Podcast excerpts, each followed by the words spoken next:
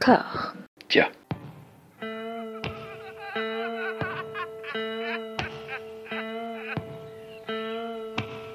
And now for something completely different. Would you like to talk about the meaning of life, darling? Sure, why not? Philosophy for two? Right. Provided the movement never forgets that it is the inalienable right of every man or woman or woman to rid himself or herself or herself. Agreed. Thank you, brother or sister or sister. Where was I? I think you finished. Oh, right. I don't want to talk to you no more, you empty-headed animal food trough whopper. I fart in your general direction. Your mother was a hamster and your father smelt of elderberries. Bonjour et bienvenue à toutes et à tous dans Discordia, le podcast qui tente d'aplanir les débats qui rongent la pop culture de l'intérieur dans une conversation parfaitement apaisée. J'ai la joie d'être rejoint par les mêmes camarades que la dernière fois, qu'on m'a demandé poliment mais fermement sur les réseaux de présenter, dont acte. Euh, Hugo, tu es la moitié des podcasts inspirés de faits réels et le Bureau des Mystères qui sont toujours en hiatus C'est ça, tout à fait. En hiatus pendant un an. On a commencé en 2016 pour Inspiré de faits réels, 2017 pour le Bureau des Mystères, et là, euh, on est en petite pause. On a nos vies perso qui ont repris le dessus avec Mathias, et du coup, voilà. Ce sont des choses qui arrivent beaucoup en ce moment. Tu es co-auteur aussi, bah, voilà, avec Mathias du livre Le Bureau des Mystères, 30 histoires étranges et effrayantes, sorti en 2009 chez Flammarion. Excusez du peu, comment ça va? Bah écoute, ça va bien, ça va bien. On m'a- on m'avait jamais présenté comme ça, dis donc, c'est euh, sacrément impressionnant. Bah écoute, je suis- je suis content d'être de retour déjà, et je, je sais que on va avoir de la bonne discussion. On va, Yep. on va, on, on va, on va peut-être, je pense, on s'est pas battu sur la première, euh, sur la première partie. Ouais. On a été, euh, c'était c'était très cordial, c'était très cordial. Toujours, mais toujours, toujours. Bah oui. non, je suis confiant, je suis confiant. Avec nous également Jérémy, plume émérite, jouissive et historique du site Chaos Reign, puis de savoir de tous les cinémas de genre, dénicheur fou de péloches rares et transgressives. Jérémy, comment ça va? Ça va bien. Mais Je parle avec Hugo, c'est bien. On, on présente euh, avec des feux d'artifice, tout ça. Mais ça va bien, Allez. très bien. Et prêt à affronter euh, la montagne russe West Craven pour une deuxième fois. Chaud. Et enfin Mathieu, co-auteur de la saga HBO et auteur de Mel Gibson sur la brèche pour Capricci, co-auteur de D'après une histoire de Stephen King pour Hachette Heroes et de Une histoire orale d'Andrzej Zulawski pour Nitrate, dessinateur pas dégueu, a priori, ce, ce nom quand même. Mathieu, comment ça va? Ça va super. Et qui, mais qui est l'autre co-auteur des livres euh, d'après une histoire de Stephen King et euh, une histoire orale d'Andrzej Zulawski? Je te le demande, François. Un homme pudique au point de monter son réseau de podcast avec ses camarades. Bah écoute, euh, déjà ça va. Et puis, euh, je, moi, pareil, on m'a jamais présenté aussi bien. Donc, euh, je, suis, je suis encore plus ravi d'être là.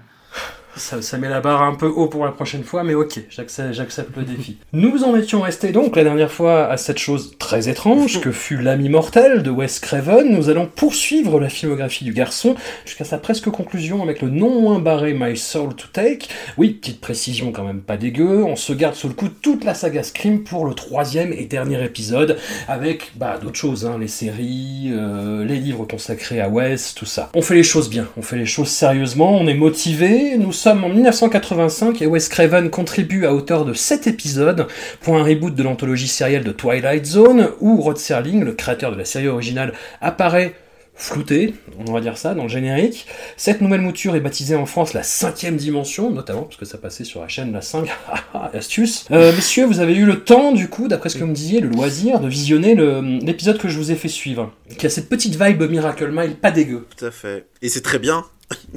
Oui, c'est étonnamment bien, en fait. bah oui. Par rapport à toutes les productions télévisuelles qu'on s'est fadées la dernière fois. C'est ça. Bah, il devait être très encadré, je pense. Là. Enfin, euh, ça sous-entendrait qu'il l'était pas avant, mais je pense que là, on sent qu'il y avait quand même. euh, Oui, qu'il était encadré, quoi. Qu'il y avait une chaîne, une... un budget, une envie euh, de, de, de marcher sur une série qui était, je pense, assez mythique. Moi, je fais partie des gens là qui n'ont pas vu ce qu'il y a après, dans cette ces saisons-là, donc euh, c'est peut-être juste le, le pinacle, hein, mais en tout cas. C'est moi j'aurais appelé ça euh, charge, mentale the movie. Mais euh, mais vraiment le concept est fort, il est bien utilisé, la fin est bien tordue comme on les aime dans, la quatrième dimension. euh, et puis en plus ça fait 20 minutes, enfin c'est génial. Aujourd'hui ça en ferait 50.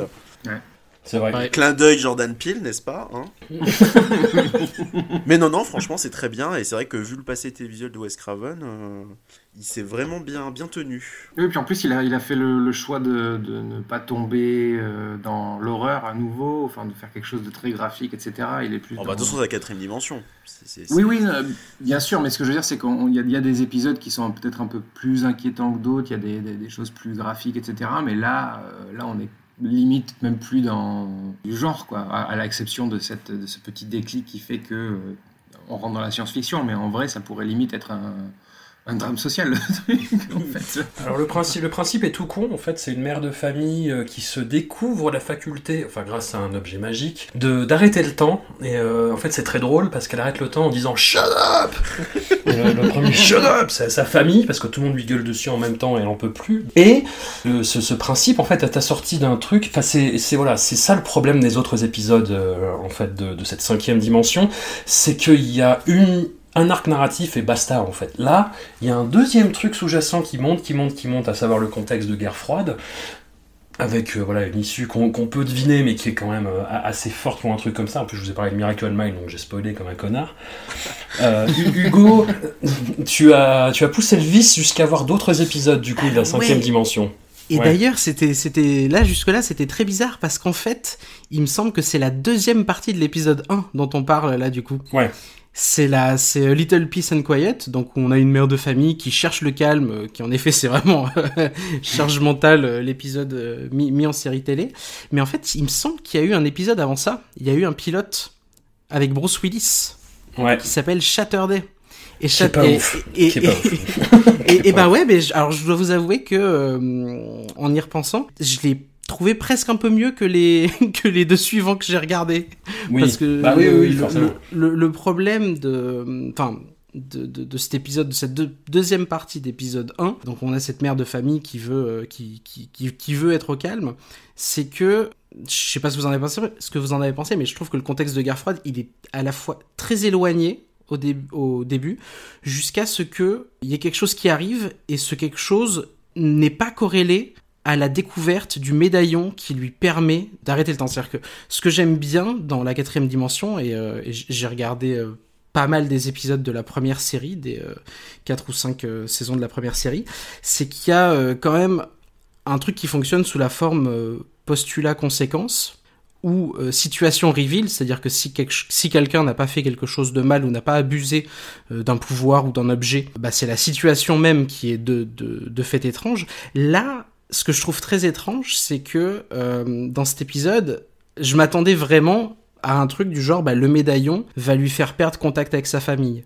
Et- Ou alors, elle va perdre le médaillon, il va se casser ou je sais pas quoi encore. Et elle va rester euh, bloquée dans, le, dans un monde arrêté et ça va être finalement pire que la situation initiale. Et je, je pensais vraiment, parce qu'il y a c'est toujours des trucs aussi avec une petite morale, hein, en quelque sorte Ouais. quand même, dans, dans, la, dans Twilight Zone. Et là, la fin, je, trouvais le, je trouvais l'épisode pas mal, mais je trouvais que la fin était quand même assez loin de ce qui se faisait dans euh, la quatrième dimension en l'occurrence. Donc je trouvais ça un petit peu étrange quand même, euh, je vous avoue. C'était pas mal, mais c'était un peu étrange. Ouais, mais ça, ça partait sur autre chose, ça partait sur autre chose, et tu vois, les épisodes qui sont proches de la première, quatrième dimension, c'est ceux que je trouve les plus faibles parce qu'il n'y a pas la même euh, exigence d'écriture ou la même qualité euh, visuelle en fait. Je, je sais pas lesquels Ouais. t'as vu, mais il y a un épisode. euh, moi j'ai j'ai regardé les épisodes dans l'ordre des titres qui me paraissaient sexy, tu vois. Et donc j'ai commencé par regarder l'épisode qui s'appelle The Dealer's Choice, évidemment. Mm. Mais en fait, c'est un épisode tout pourri autour d'une partie de poker où ah ah ah, un des membres est le diable, et comment le sait-on? C'est parce qu'il a un feutre, voilà. Et, et c'est nul à yesh, putain, c'est exactement ce à quoi tu t'attends. Alors c'est étonnant parce que t'as Morgan Freeman, t'as Emmett Walsh, t'as euh, dans le rôle du diable Danny Daya, qui est un acteur que j'adore euh, depuis euh, La Famille Adams, Oui, le premier. Mais euh, l'épisode est nul à yesh. T'as un autre épisode où, qui est très quatrième dimension pour le coup, qui s'appelle Wordplay, qui est fait par Wes Ah oui. Craven aussi. Je l'ai vu, ouais. Et mais, mais c'est nul Enfin, c'est-à-dire que le principe Ouais, est mais hyper non. intéressant. en mais fait. non, c'est un- pas. Alors là, je suis pas d'accord. C'est pas très Attends. quatrième dimension. Au contraire, puisque justement le le le, le workplace, donc c'est un, un un père de famille qui se rend compte que, enfin, il y a des mots qui sont inversés, qui changent. Genre euh, des mots qui sont utilisés à la place Voilà. d'autres. Les gens lui disent pas euh, lunch, ils lui disent dinosaure. Dinosaure, voilà. Il dit, t'as pris ton dinosaure et tout, et tout. Et sauf que c'est comme ça pour tout le monde et lui, c'est le seul à être complètement déconnecté. Sauf que le- pareil, le truc qui fait euh, bouger la situation, c'est que son gamin a besoin d'aller à l'hosto Et il y a une petite tension pendant deux secondes en mode ben euh, si on comprend pas ce que je veux dire ça va être compliqué mais il est quand même avec sa femme qui euh, elle aussi a ce truc de, de changement de mots et il y a zéro tension qui sort de la situation initiale. Et ça finit en queue de poisson. C'est ah bah voilà, il lui est arrivé ça. C'est Voilà, ça et il ouvre, ouais mais ouais il ouvre un bouquin de, de pour enfants. Il se rend compte Ouais. que à la place de, de je sais pas euh, dinosaure il y a le mot chien ou inverse je sais plus et il se dit ah bah je vais apprendre la nouvelle langue et puis voilà. J'ai trouvé ça nul. Ouais, non, c'était vraiment pas très intéressant. Mais je trouve, mais je trouve que l'épisode 2 a un petit peu de- quand même de cette. euh, de ce, de, de ce- de ce problème-là, il est quand même bien mieux parce que euh, il parle de quelque chose de quand même un petit peu plus intéressant, qui est un peu plus fondé ou sur lequel on peut un peu plus s'appuyer. Mais je l'ai pas trouvé ouf. Et celui avec Bruce Willis, en fait, je trouvais que ça tenait bien parce que, je, enfin, je trouvais ça assez impressionnant qu'il joue deux personnages et que je me sois pas trop fait chier. Euh, C'est-à-dire qu'il Ouais, est quand même euh, sur deux personnages qui, qui discutent euh, par téléphone interposé. Il se passe littéralement rien d'autre. Il y a pas d'autres, il y a pas d'autres personnages que lui. Et je trouve que ça reste quand même relativement honnête. mais c'est, c'est, le pilote donc. Et c'est aussi tiré d'un bouquin, donc c'est normal que ce soit un peu plus cadré. Bon, de toute façon, la série est annulée au bout de deux saisons, et nous voilà rendus à l'année 1988 et l'emprise des ténèbres, alias The Serpent and the Rainbow en version originale, une libre adaptation de l'ouvrage de l'anthropologue canadien White Davis, où ce dernier évoque sa rencontre avec la pratique du vaudou, à l'époque où Haïti était sous la coupe de Jean-Claude Duvalier et de sa ministre connue sous le nom des Tontons Macoutes, film que je n'avais jamais vu et qui m'a plutôt convaincu. En particulier grâce à la performance d'un acteur sud-africain qu'on reverra plus tard chez Craven, dans un Oui. mauvais film, mais qu'on reverra quand même, euh, Zex Moak, qui, qui joue le tonton Macoute, qui va notamment clouer le scrotum de notre héros dans une scène, ma foi.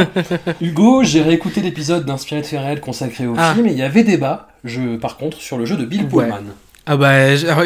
Ah bah ça va, je ne as- pas tu- seul. Ouais, non.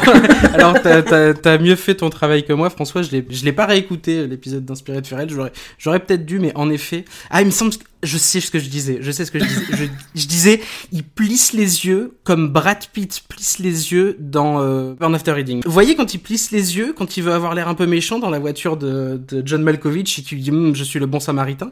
Et bien, Bill Pullman, pour moi, il plisse les yeux comme ça, sauf que Bill Pullman, c'est au premier degré, quoi. Moi, je tolère aucune critique euh, envers Bill Pullman. J'adore cet homme. Ah bah, Euh, Mais, en plus, je l'adore aussi. Qui Tiens-toi rend- alors. Moi, ça m'a pas trop dérangé. Ah ouais? Oh là là. Bah ouais, parce que t'as le côté corps étranger complètement fucked up autour de ce qui se passe. T'as une vibe euh, un peu Angel Art, où euh, dans Angel Art déjà ça jouait un petit peu avec les potards à 11. Donc là, je me suis pas senti euh, dépaysé, si tu veux. Oh, ah, je trouve que c'est d'autant plus gênant que tout le monde autour joue bien. Ouais. Presque, ouais. Pardon, on, pa- on parle de l'accent français de Cathy Tyson? Attendez, elle- On peut. euh, On parle On de peut. bien jouer et euh, Cathy Tyson à côté qui, qui fait un espèce d'accent dégueulasse et on critique Bill Pullman. Non, moi je suis désolé. Je, je quitte, je quitte ce podcast, c'est pas possible. Enfin. non, après c'est vrai que c'est vrai que oui, en effet les, euh, les, les seconds rôles sont très très bons. euh, donc comme tu disais, euh, François, Zakis Mo- Moquet et, euh, et, Paul Winfield aussi qui joue dans le film, qui, Ouais. qui est très très Ouais. bien. Ouais, ils sont super. Et puis en plus, moi j'aime bien ce, ce contexte historico-politico-social. Ambiance dictatoriale. Non, mais c'est ça, qui est tout- toute cette histoire euh, qui englobe l'histoire qu'on essaie de nous raconter, parce que bon, enfin, donc pour recontextualiser, comme tu disais, c'était c'est euh, librement adapté, mais c'est pas présenté comme ça d'ailleurs. Il faut bien le rappeler, c'est qu'au Mhm. début du film, c'est présenté comme euh, inspiré de faits réels. Voilà, Oui. euh, on nous prend un petit peu pour des cons parce que Oui, c'est- c'est-à-dire, quel fait Non, mais voilà, c'est ça, c'est adapté d'un livre de non-fiction, certes, mais bon, le, le livre de non-fiction, il a été débunké euh, par le corps scientifique parce qu'il est blindé de d'erreurs factuelles, de, de suppositions non étayées, enfin des choses où alors vraiment c'est- très très fin, euh, ça se tient pas du tout comme, euh, comme défense, et donc la défense euh, avancée par White Davis, c'est que comment dire, les prêtres vaudous fabriqueraient une poudre qui permettrait de réduire en esclavage, sous forme de zombies, des, des gens qui s'asserviraient. Voilà. En gros, c'est ça l'histoire. Donc, donc ce qui est bien, c'est que ça permet d'avoir autant une histoire d'horreur, euh, donc ce que nous offre Wes Craven, qu'une histoire qui permet de recontextualiser un peu déjà ce qu'est le vaudou dans le, dans le Mm. Haïti moderne, puisque ça existe toujours en fait, enfin, c'est une sorte de tradition, euh, pas, pas, le, pas le vaudou, euh, pas le fait de faire des zombies, c'est pas ça que j'entends, mais le, le- le- la, la culture vaudou existe encore euh, en Haïti, et, et en fait on est, on est plus du côté de... I Walk with a Zombie de Tourneur, enfin de, le vaudou de Tourneur, euh, ou, euh, ou le, Divine Horseman de Maya Deren, euh, que de, du, zombie pur, comme on l'entend aujourd'hui. Voilà. Et donc ça c'est intéressant, et puis après il y a toute cette histoire avec euh, la, fuite de Duvalier, donc c'est Baby Doc. Enfin, le film présente ça comme si c'était Papa Doc, mais en fait c'est Baby Doc qui quitte l'Haïti en 86 quand le film est tourné en fait. Donc d'ailleurs c'est très très étrange ça. C'est-à-dire qu'on présente ça comme si c'était le père Duvalier qui quittait Haïti, euh, alors qu'en fait on voit des images d'archives de son fils en train de quitter Haïti justement. Voilà, au même moment, au moment où le film est tourné. Voilà. Donc du coup, tout ça, je trouve ça hyper intéressant et puis surtout, ça donne un peu plus de profondeur à, à un simple récit d'horreur, je veux dire, qui, qui permettrait de, de- tu vois, de- là, ça permet un peu de, je sais pas, de raconter autre chose, de raconter même un pays en fait. Et euh, voilà. Ouais, ouais, ouais. Moi, j'étais vachement happé par ce truc-là. Voilà. Je suis, je suis tout à fait d'accord, d'autant que euh, je trouve que c'est c'est fait de manière. Enfin, le, le récit fictionnel s'entremêle très bien avec le contexte. Ouais. Je trouve que c'est fait de manière assez fine. Alors, il y a, on, on sent que de temps en temps, ça, on a l'impression que ça va virer un peu au documentaire, notamment dès les premières images que je trouve vraiment très très chouettes. Où on a un vol de cercueil, euh, on a le baron samedi qui se balade euh, dans les rues et tout et tout. On a deux trois images comme ça avec une lumière naturelle qui font penser un peu à du documentaire mais, mais je trouve que ces images, elles sont vraiment très très belles et ça pose, tout en plus, elles posent tout de suite le, le, le décor, l'ambiance, le contexte politique et le contexte mystique aussi avec les tontons Macoutes parce que le, le politique est intimement euh, lié au mystique. Hein, euh, à, à ce moment-là, les tontons Macoutes euh, affichaient hein, des idoles ou des choses comme ça où ils, ils disaient avoir des pouvoirs et, euh, et le fait que le chef des tontons Macoutes, en l'occurrence, bah, soit un- pratique la magie noire, c'est même pas si euh, Enfin, c'est même pas si éloigné de, de la réalité euh, que, que eux voulaient bien présenter. Donc ouais, non, c'est à la fois le côté documentaire, il y a des scènes, euh, enfin, la scène de procession euh, à la tombée du jour, avec les bougies, les centaines de figurants. Enfin, on a l'impression de- des fois que c'est des scènes qui sont à la fois euh, tirées complètement du réel et en même temps elles sont tellement belles, elles semblent elles- comme si elles avaient pas besoin d'être travaillées derrière. C'est euh, pareil, je trouve qu'il y a un bump au niveau de la photo quand même comparé aux autres films de Wes Craven. Euh, oh là là, visuellement ça, ça, ça claque quand même un peu à tous les niveaux et ça alterne. Parce que quand même cette scène de procession, elle est suivie d'une scène de cauchemar quand même. Hein. Donc on, on a du, on a Wes Craven qui, euh, qui reprend un peu le, le, le contrôle du truc derrière parce que on a une mariée cadavérique euh, qui dont, dont le un serpent va sortir de sa bouche et, euh, et une scène qui suit la procession comme ça, une scène de rêve qui est, qui est vraiment très très chouette. D'ailleurs, les, les, les scènes de des visions d'horreur, encore une fois, on en parlait dans le précédent épisode concernant Freddy, mais les- je trouve que les visions d'horreur de- de- du film sont particulièrement réussies.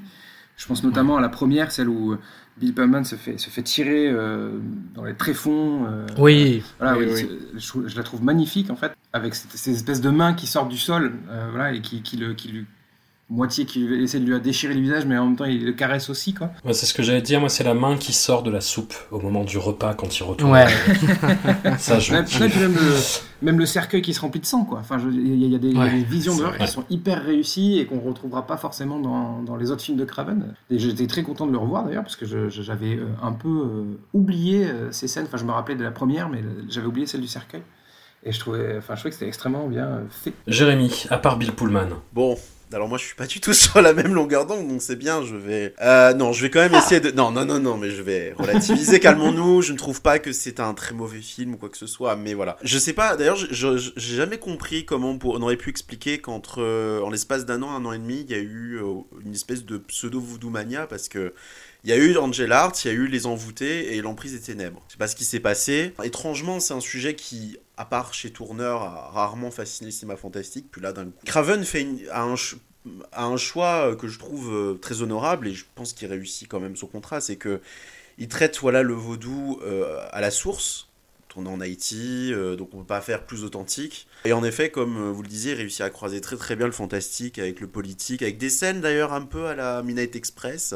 Donc, il, fait ça bien, voilà. Mo- Moi, le, premier souvenir que j'avais du film, c'était un, un photogramme que j'avais vu d'ailleurs pas du tout dans un bouquin de ciné, où on voyait cette photo de la Marie Zombie qui sortait de la tombe. Scène qui n'est pas du tout dans le film d'ailleurs.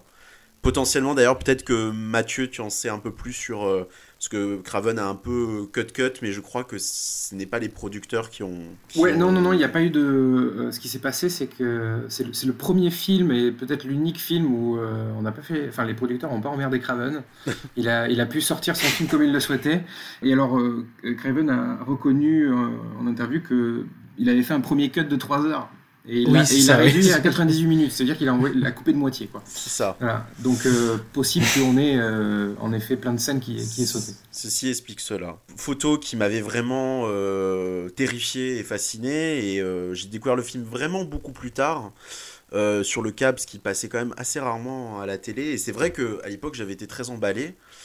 Et je l'ai revu peut-être une ou deux fois. Et hum, moi, je l'ai redécouvert quand Wildside l'a sorti en Blu-ray édition collector, d'ailleurs, qui n'a de collector que le nom, malheureusement. Et je sais pas, je suis un peu tombé de haut. C'est-à-dire que passer les premières minutes euh, avec, en effet, ce côté un petit peu documentaire où on est tout de suite dans cette atmosphère assez chargée. Je sais pas, je trouve ça assez plan-plan en fait. Il y a deux belles scènes de cauchemar, dont celle avec le bateau et le cercueil de sang, mais pff, si on sort de ça, et en effet, voilà, en effet, j'ai deux problèmes dans le film, qui est le premier qui est Pullman, qui ne me dérange pas d'habitude, non mais qui ne me dérange pas d'habitude, mais, mais j'ai l'impression qu'on aime bien parfois le prendre parce qu'il a ce côté de mec frêle, un peu dépassé par les événements. Alors je pense à Lost Highway, a Sanglant de Paranoia. Mais euh, le problème, c'est que il a un peu un charisme de crevette oublié au fond du frigo, quoi. C'est vrai, c'est vrai. Mais c'est mais c'est intéress- mais c'est intéressant de pas prendre un mec comme ça qui a un physique très hollywoodien. Mais, mais le problème, c'est que je sais pas, cette fois-là, quand j'ai vu le film, je me suis dit, mais, mais, mais je, je, je, je n'y arrive pas en fait. Et, et, c'est- et j'ai un peu. Enfin, un problème qui, est- qui est un peu différent avec euh, Zek, euh, Zek Moe, c'est ça? Zek, ok. Zach Parce que euh, c'est Mm. pas qu'il joue mal, c'est qu'en fait, on- c'est c'est le genre d'acteur, on le prend parce que il a cette espèce de rictus et, euh, et on, on le voit, on se dit putain, il est méchant, il est sadique et tout. Et... mais c'est mais c'est trop en fait. Moi, ça me, ça me sort du film, je trouve ça trop en fait. Ah, moi, ça marche à fond. Ah, moi, Ouais, ça marche à fond. Moi aussi. Bon. Ouais, ça, ça a marché pour moi Non mais d'habitude ça me dérange pas ce genre d'acteur, un peu les, les mecs du style Brian James et tout qui ont des gueules pas possibles et, et on les prend pour ça mais, mais je sais pas, je, ça me sort du film et... Ça marche vachement mieux que Michael Berryman. Oui, Ouais. oui non mais je pense qu'on est d'accord là-dessus. Parce que Michael Berryman ne joue peut-être pas forcément bien, c'est peut-être ça aussi le problème. Ce qui n'est pas le cas de... Bon, ça se discute. Et puis il y a un autre problème aussi dans le film, c'est que la fin est quand même complètement pétée. Je suis désolé, mais là d'un coup... Oui, oui. Craven oui. s'imagine, on est revenu à, à, à Freddyland et il y a des têtes qui volent, il y a des mecs brûlés Ouais. Et que Après, c'est c'est ce que tu disais sur Dead Blessing. Il faut toujours que les fins soient spectaculaires chez lui, quoi. euh, ouais mais enfin le coup du tigre est en toi, là, enfin le jaguar, je, je sais plus, Et oui, l'animal totem qu'on utilise depuis le début. les âmes qui volent, euh, enfin non mais c'est du Freddy, mais le problème c'est que ça arrive comme ça. euh, et on peut là pour le coup on peut pas accuser que c'est un souci de production. C'est puis à la fin c'est le mal est vaincu, tout le monde est content. on- La dictature est renversée. Je me suis dit bah putain c'est pratique. Hein, euh, c'est il aborde bien son sujet. Je, je nie pas le con- je nie pas le contraire. C'est c'est en effet il y a un bond gigantesque plastiquement entre c'est des, enfin c'est des- le début, ce qu'il faisait au début des 80 et voilà. Mais euh, ça m'emballe pas plus que ça. Et euh, je sais que c'est un Craven qui a été tout d'un coup un peu surévalué et d'après moi peut-être un petit peu trop. Peut-être que tu aurais euh, euh, réagi différemment si euh, les volontés de Wade Davis avaient été respectées, puisque Wade Davis a. Oui, bruits de Ah. Peter Ware. Mais oui, ça aurait été. Ça aurait été Gibson intéressant. aussi. je- j'aurais bien- Gibson. Gibson. Ouais, ça, ça aurait fait un petit peu trop l'année de tous les dangers bis, mais bon. Ah non, moi je pense que ça aurait, ça aurait- ça aurait plutôt ressemblé à, Mos- à Mosquito Coast, justement. Ouais. Tu vois Mais enfin, en tout cas, vu la façon dont Peter Weir est capable de filmer la jungle, les, les endroits moites, euh, honnêtement, ça aurait pu être super. Mais ça t'aurait peut-être un peu plus convaincu, j'imagine. Ouais, je pense que j'aurais préféré ce genre d'approche. euh. Mais, mais en fait, à part la scène finale, je trouve qu'il se débrouille plutôt bien quand même, parce que même en termes de retranscription de- de- d'atmosphère, en effet, il y a des décors dedans, euh, des... Non, il s'en- il s'en tire bien, mais c'est plus, moi, en termes de mise en scène, que je trouve que le film décolle vraiment jamais, quoi. Alors, il y a, un truc, je pense, qui, qui va contre le film, en effet, euh, un peu tout le long, c'est que... Alors, déjà, l'addition de ce montage qui, devait, qui faisait 3 heures à la base, coupé à, à 1h30, 1h40, fait qu'à mon avis, il y a deux trois scènes qui auraient dû sauter, qui ont sauté, et ça aurait peut-être pas été mal qu'elles restent, parce que je trouve que le film a un petit peu un faux rythme, des fois, et j'ai l'impression qu'ils ont essayé de compenser avec la voix off. En fait, qu'il y des euh, de, de, de narrer quelque chose comme ça euh, qui, qui faisait le lien un petit peu entre des scènes euh, qui avaient qui avaient justement sauté et je trouve que de ce côté-là, ouais, malheureusement le film perd un petit peu. euh, C'est vrai qu'autant plastiquement il y, a, y a des choses qui fonctionnent très bien, autant en termes de narration, je suis d'accord que des fois il y a, il y a quand même un fort rythme et je suis complètement d'accord pour la scène de fin qui euh, Euh, mon dieu, Pour- pourquoi ils ont pas coupé ça? Il a, il, a coupé une heure et demie de film, il aurait pu couper, fran- franchement. Oh là là. Mais alors, en plus, ce qui est dommage, c'est que cette, euh, cette heure et demie qui se balade, on, potentiellement, je pense qu'on ne la verra jamais parce que bah, le, le, le, le film est sorti euh, il n'y a Oui, pas très oui. longtemps chez Shout qui, en général, euh, se casse bien quand même les, les os pour aller chercher euh, scène coupée et tout ça. Et en plus, Craven euh, est mort, quoi. Donc, euh, Je pense que c'est un premier montage de toute façon. C'était même pas. euh, Enfin, c'était lui qui avait fait un, un pre- une sorte de bout à bout, Ah j'imagine, oui, ouais. de 3 heures. Et qu'il a dû couper dans, faire des coupes franches. ouais. Mais, euh, mais le, le- le montage de 3 heures, en vrai, il a jamais existé. C'était Non, une non, intention. ouais, ouais. À partir de là, alors l'auteur euh, Emmanuel Lefauvre, qui a écrit euh, Wes Craven, quelle horreur pour l'interrogation, attribue ça à la rencontre de Craven avec le euh, producteur Chet Gordon, qui produisait euh, bah, en, même temps John Carpenter, donc Prince des Ténèbres, Invasion Los Angeles, tout ça. Et en fait, Craven a une passe un peu heureuse, on va dire, en termes de production, en termes de ce qu'il fait. Et un an plus tard, il sort, bah, en fait, sa réponse à la dégénérescence de ce qu'il appelle la dégénérescence de la saga Freddy, espèce de réponse, du coup, à, à ça, euh, qui s'appelle Shocker, qui est un décalque un peu trop criard des griffes de la nuit, avec la même intro quasiment, le même fond, le même fond de secret existentiel chelou entre des ados et leurs parents, une utilisation quand même assez similaire de la mécanique du rêve comme état transitoire vers la mort, un grand méchant tueur dont l'insulte préférée est bitch. Pour enfoncer un premier clou dans le cercueil, il faut savoir que le rôle principal est tenu par Peter Berg, qui, si je voulais faire du mauvais esprit, je dirais qu'il joue aussi bien qu'il réalise. Euh, dans un genre de jeu, encore une fois, bah, la Kristen Stewart dans Twilight, hein, Un jeu, un jeu d'asperges. voilà, la bouche constamment mi-ouverte pour véhiculer le trouble. Euh, je crois savoir que le film n'est pas très populaire parmi vous pour euh, Non. du pléonasme, mais je vais me faire un peu l'avocat du diable et dire qu'avec Oh une demi-heure de moins, avec une demi-heure de moins, Non, là, ça, pas c'est pas, pas serait- faux. C'est pas faux, ça, par contre. ce serait très fun. Et moi, Mitch Pileggi, donc euh, Skinner dans X-Files, en tueur ultra énervé, qui euh, bitch, euh, eh ben moi j'y crois, ça passe, Oui, et j'aime oui, bien, oui, je trouve ouais, ça ouais, un ouais, peu ouais. débraillé et mal élevé et sympa. Mais euh, on est d'accord que si on enlève une, une demi-heure, ça fait, ça fait un moyen métrage en fait. Mais non, le film fait 1h40. Non, il, Il fait fait 1h45, 1h40, je crois, le film, oui. comme ça. Ouais. Bah, si on enlevait une heure et demie, ce serait peut-être encore mieux. hein. oui, c'est possible. Alors pour le coup là, euh, bon spoiler alerte, je, je crois que c'est le film de Craven que je déteste le plus. Ah ouais, Je- ouais, ouais. C'est non non non mais même même celui dont on va parler après, je crois que je préfère encore le revoir.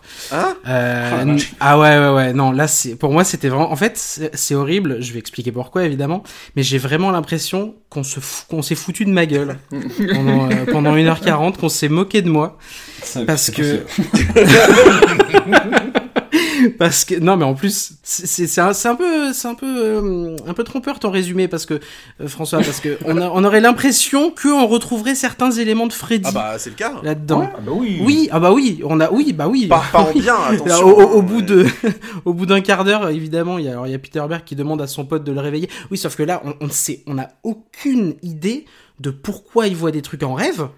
Bon, on Il y a- s'en fout. Bah, oui, alors, alors, il y a, il y a plein de trucs dont on va se foutre. Mais c'est parce que c'est son père. Voilà. Il y Allez. a- ouais. bah, en plus, c'est c'est jamais dit explicitement que c'est son Ah père. bah si C'est c'est- Ah bah si à la fin, non, Bah c'est- si, ça reste lui dit- d'hypothèse. oui, Aussi. bon.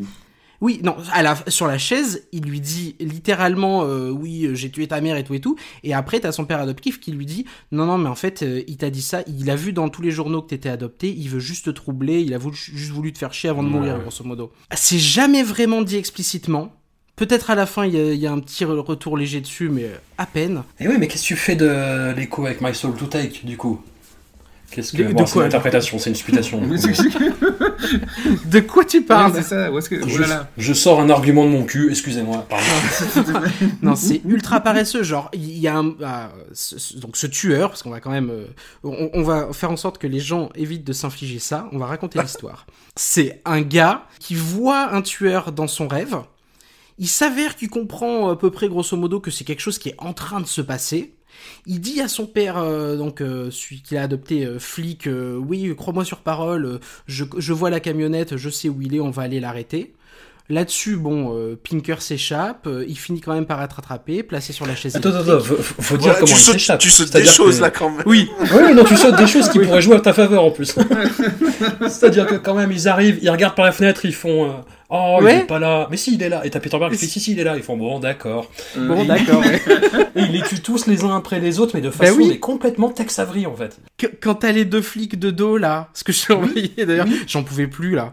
Quand je, quand je regardais le, je regardais le film, il arrive de dos derrière les flics et t'en as un qui fait, euh, oh dis donc, euh, le, le temps va quand même pas nous faire rester ici toute la nuit. Et t'as l'autre qui se retourne et qui fait, oui c'est vrai, je boirais bien un truc frais.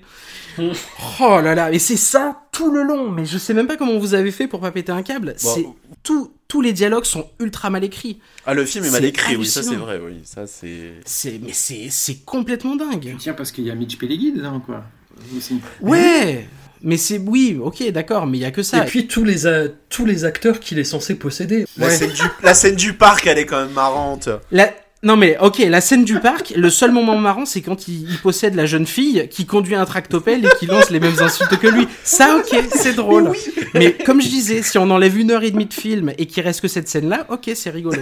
On parlait de, de, donc de, de- de cette espèce de ressucé de Freddy, euh, mais est-ce que ce ne serait pas un cheval de Troie de la part de Wes Craven pour finalement euh, faire une ressucée d'un autre film qui a été sorti, qui était sorti deux ans auparavant? Prison? Non, Hidden de Jack Shoulder. Oui, bah Oui, ça c'est ouais. seulement pour la scène du parc, mais. euh, ah mais non, reste- non, non, parce que c'est non, mais non, parce que euh, euh, notre ami Horace Pinker se- passe de corps en corps, pas que dans la scène du parc. Bon, Il surtout dans cette scène-là, après. euh, Oui, mais après, il, il, il- il passe quand même de, de- de- d'entité Bah, en entité, on va dire. Et puis, le- il y a du- et il y a du air metal partout dans le film. Oui. Je, il y a, je me souviendrai toujours que sur la fiche du film, il y a le label Skyrock. je, je- je ne sais pas. Bon, sur le cauchemar de Freddy aussi, mais je sais pas, c'est un détail qui ne trompe pas. C'était pas la même chose qu'à l'époque, c'était la radio 100% rock. à l'époque. Ça. C'était pas Ah. premier sur le rap. Et puis bon, on n'a pas parlé du fait que sa meuf, qui se faisait tuer aussi, quand C'est même. quand même hein, assez osé, ça, quand même. Ouais, Seulement, oui, ouais. c'est assez osé. Oui, c'est- en plus, oui, c'est. Je trouve que pour le coup, le gore. Ah bah, c'est son film, c'est son film le plus violent, je Oh. crois, largement. Ouais, ouais, ouais. Bah, euh, Enfin, ouais, Scream un- aussi, quand même. Oui, quand même. en dehors euh, des ouais. screams, euh, oui. Ouais, ouais. Je pense que. Et, euh, et, et qu'elle elle revient une première fois sous forme de fantôme Ouais, ça, bon, ça c'est affreux, oui. Elle lui donne le collier qu'elle portait. Et elle lui Le dit, pouvoir de l'amour Seul, seul, ce co- seul ce collier peut arrêter Horace Pinker. Elle revient, attendez, elle revient un petit peu plus tard dans le Dans un film. rayon laser. si je dis pas- donc, avec un rayon laser. Et elle dit, elle dit, littéralement, combat-le par le pouvoir de la volonté. Mais si- sinon, tu te rends pas compte, Hugo, c'est que t'es tellement en train de donner envie aux gens de le, de le voir. Mais oui, non, mais- Mais, mais tant mieux, mais à la limite, non, mais il faut savoir dans quoi vous vous engagez, quoi. C'est juste ça. Bah, Oui, oui. C'est juste qu'il faut savoir dans quoi vous vous engagez. C'est une horreur, il faut surtout pas le prendre au premier degré. Vous pouvez rigoler un petit peu devant, parce que quand même, à un moment donné, Pinker, il est devant, parce qu'il y a tout un truc avec les télés, c'est vrai qu'on pourra peut-être trouver une tentative d'explication aussi. Il, il- il est dans sa cellule, il attend, il est dans le couloir de la mort, hein, il attend d'être exécuté sur la chaise électrique qui va par la suite lui donner ses pouvoirs. Évidemment, il fait un petit rite, là, il écrit deux, trois inscriptions par terre, il fait ses incantations devant la télé. Petit fantôme sort de la télé et lui, et lui il hurle au fantôme. Envoie-le-moi. Et le fantôme lui répond Tu le veux, tu l'auras. Et là, il a des pouvoirs.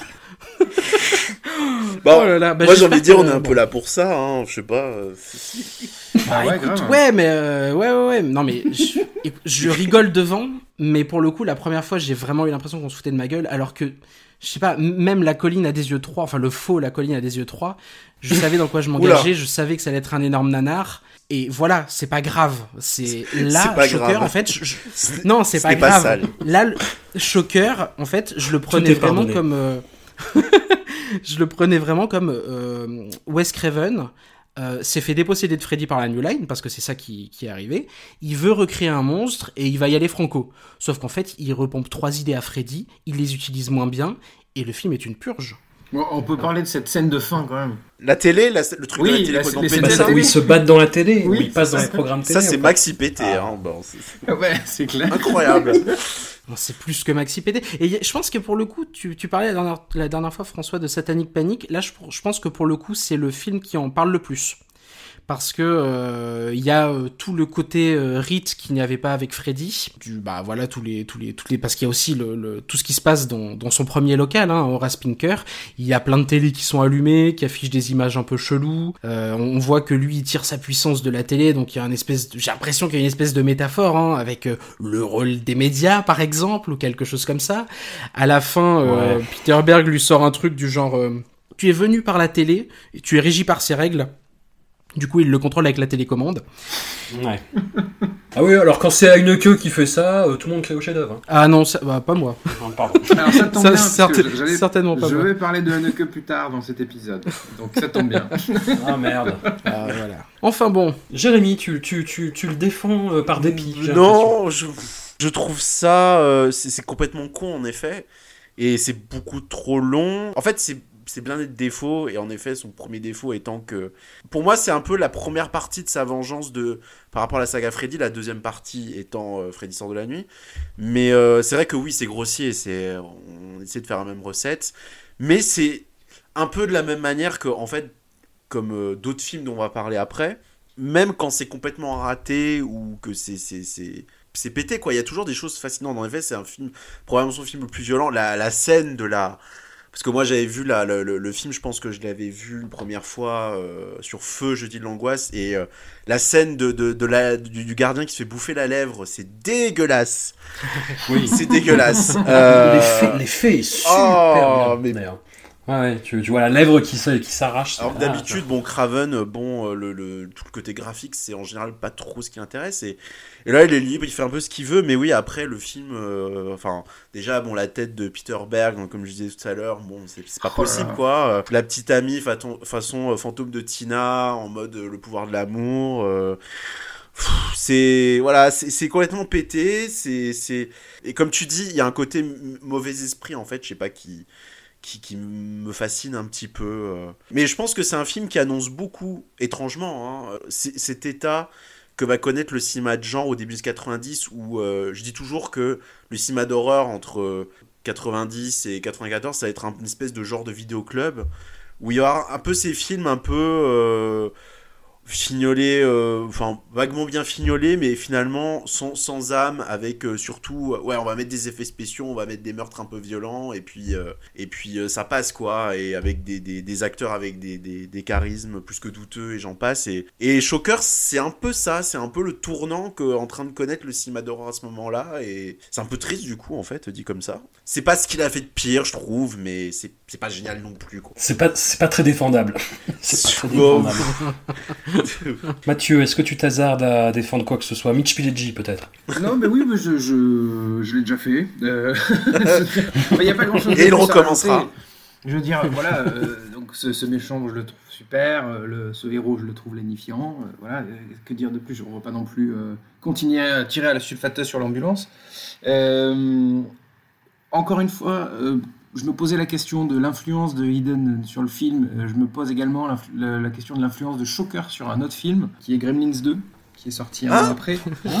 Ou tu vas chercher que- loin quand même. Mais alors non non parce que parce qu'on a quand même non mais après attention Oui, le- le influence tout enfin des anecdotiques hein, euh, on n'est pas non dans, dans, dans le principe où on a un gremlins qui passe par l'électricité rappelez-vous et on a aussi euh, on a aussi bah, de- une sorte de, de film dans le film avec les, les gremlins qui vont aller euh, Où il passe d'un programme à l'autre. ouais. Ouais, voilà. Enfin, ouais, surtout, il brûle la télé. Enfin, il brûle le- l'écran, en Mm. fait. Voilà. Donc, je me demandais, en fait, je me suis demandé dans quelle mesure il était, euh, il était euh, important pour pour Joe Dante. euh, voilà. Ça relève de l'anecdote. Et à part ça, ben, euh, on a à peu près tout dit, je pense, parce que c'est un film qui est très con, mais qui est extrêmement fun justement parce qu'il est très con.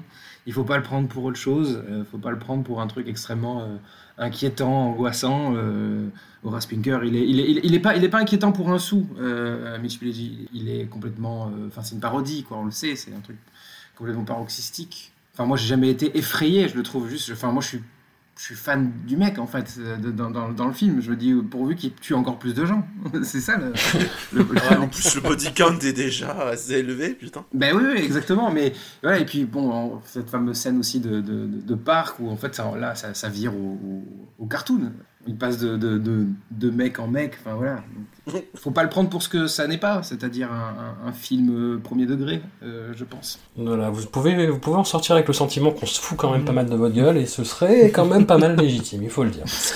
L'année suivante, c'est le grand retour du téléfilm mou avec euh, Night Visions, Ah. Objectif Meurtre en français, qui suit le partenariat entre un flic et une médium pour coincer un tueur en série? J'ai vu ce film il y a 5 jours et je n'en ai strictement aucun souvenir, si ce n'est m'être dit que James Remar avait un petit air de famille avec Costas Mandylor, un de mes mauvais acteurs américains préférés. Non, puis il y a peut-être aussi bah, la, la- la- la- la naissance de ce qui sera un des problèmes de My Soul to Take. L'idée ou la suggestion d'identité multiple, c'est jamais une bonne idée en fait. Et surtout quand t'as pas des acteurs à la hauteur pour, euh, pour assurer derrière. Ouais, quoi. oui, surtout, ouais. Voilà, est-ce que ça, cette petite préfiguration de la série Medium avec Patricia Arquette, qu'est-ce que, est-ce que ça a goulayé quelqu'un? Moi, je l'ai vu, moi, je l'ai vu hier soir et je crois que pareil, hein, je, je- je l'ai- je commence déjà à l'oublier. Ça, part, ouais, ça, ça disparaît très très Mais vite. hein. bizarrement, je trouve que tout ce qui- tout ce qu'il a fait de, de ces téléfilms, c'est. vais dire, est-ce que c'est le moins pire? Je sais pas. En fait, il y a des. Je trouve que niveau mise en scène, il y a des moments, ça se réveille un peu plus qu'un truc comme. euh, L'été de la peur, hein, à tout hasard. Et je trouve qu'il y a un espèce de charme un peu. euh, fin des années 80, 90s.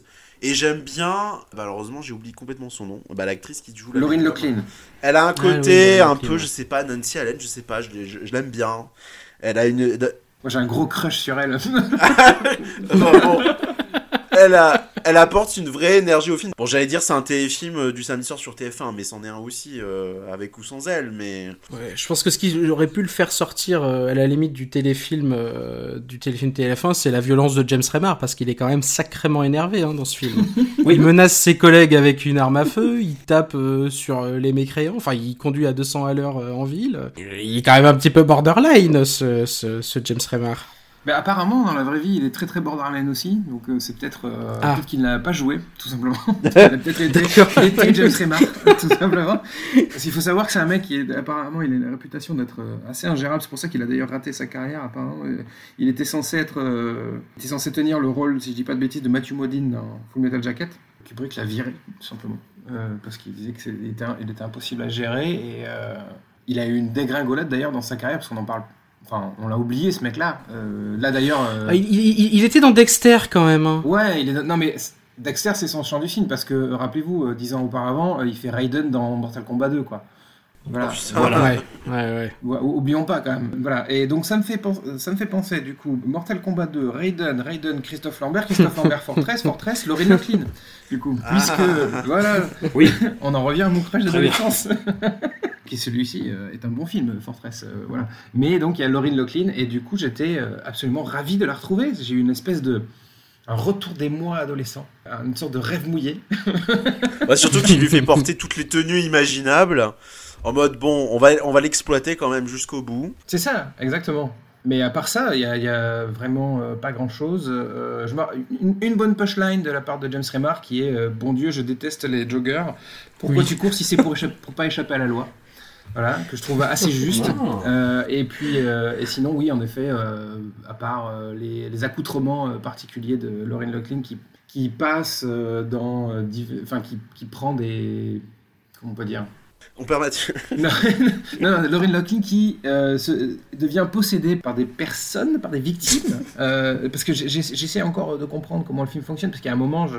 Ouais, mais moi je trouve ça pas possible Ouais. en fait. Enfin, je, je respecte ton crush, hein, je respecte le, le caractère moite de tes rêves, mais. euh, Mais c'est pas possible, quoi, moi, ces scènes-là, quoi. J'étais là, je disais, oh, oh, mon dieu. En plus, la pauvre vit euh, continuellement sa...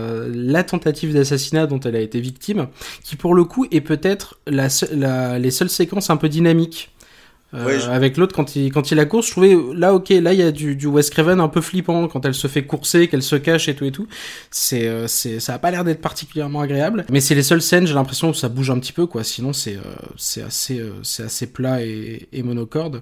Même si c'est vrai que on peut partager le crush sur euh, Lauren Locklin, euh, mais bon, enfin, faut pas non plus, euh, enfin, elle est, elle est un peu mono-expressive quand même. Ah oui, non, non, mais je dis pas que c'est une bonne actrice. ouais, ouais. J'ai jamais dit que c'était une bonne actrice, par contre. Je pense ça d'accord, il n'y a pas de, il y a pas de malentendu.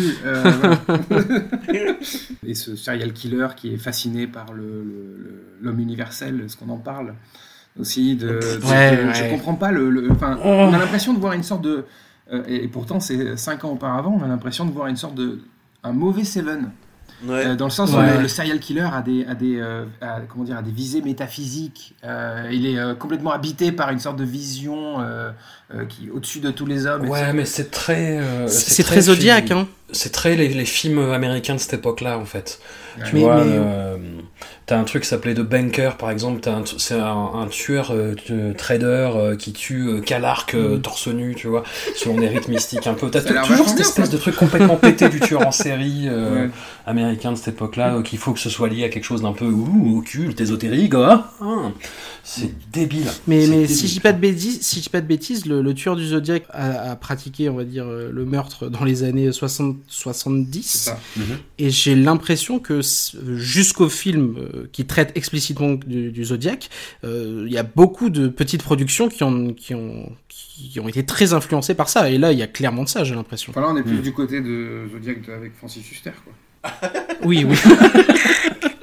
Oh le coup bas. Oh le coup bas. La petite balayette fauchée.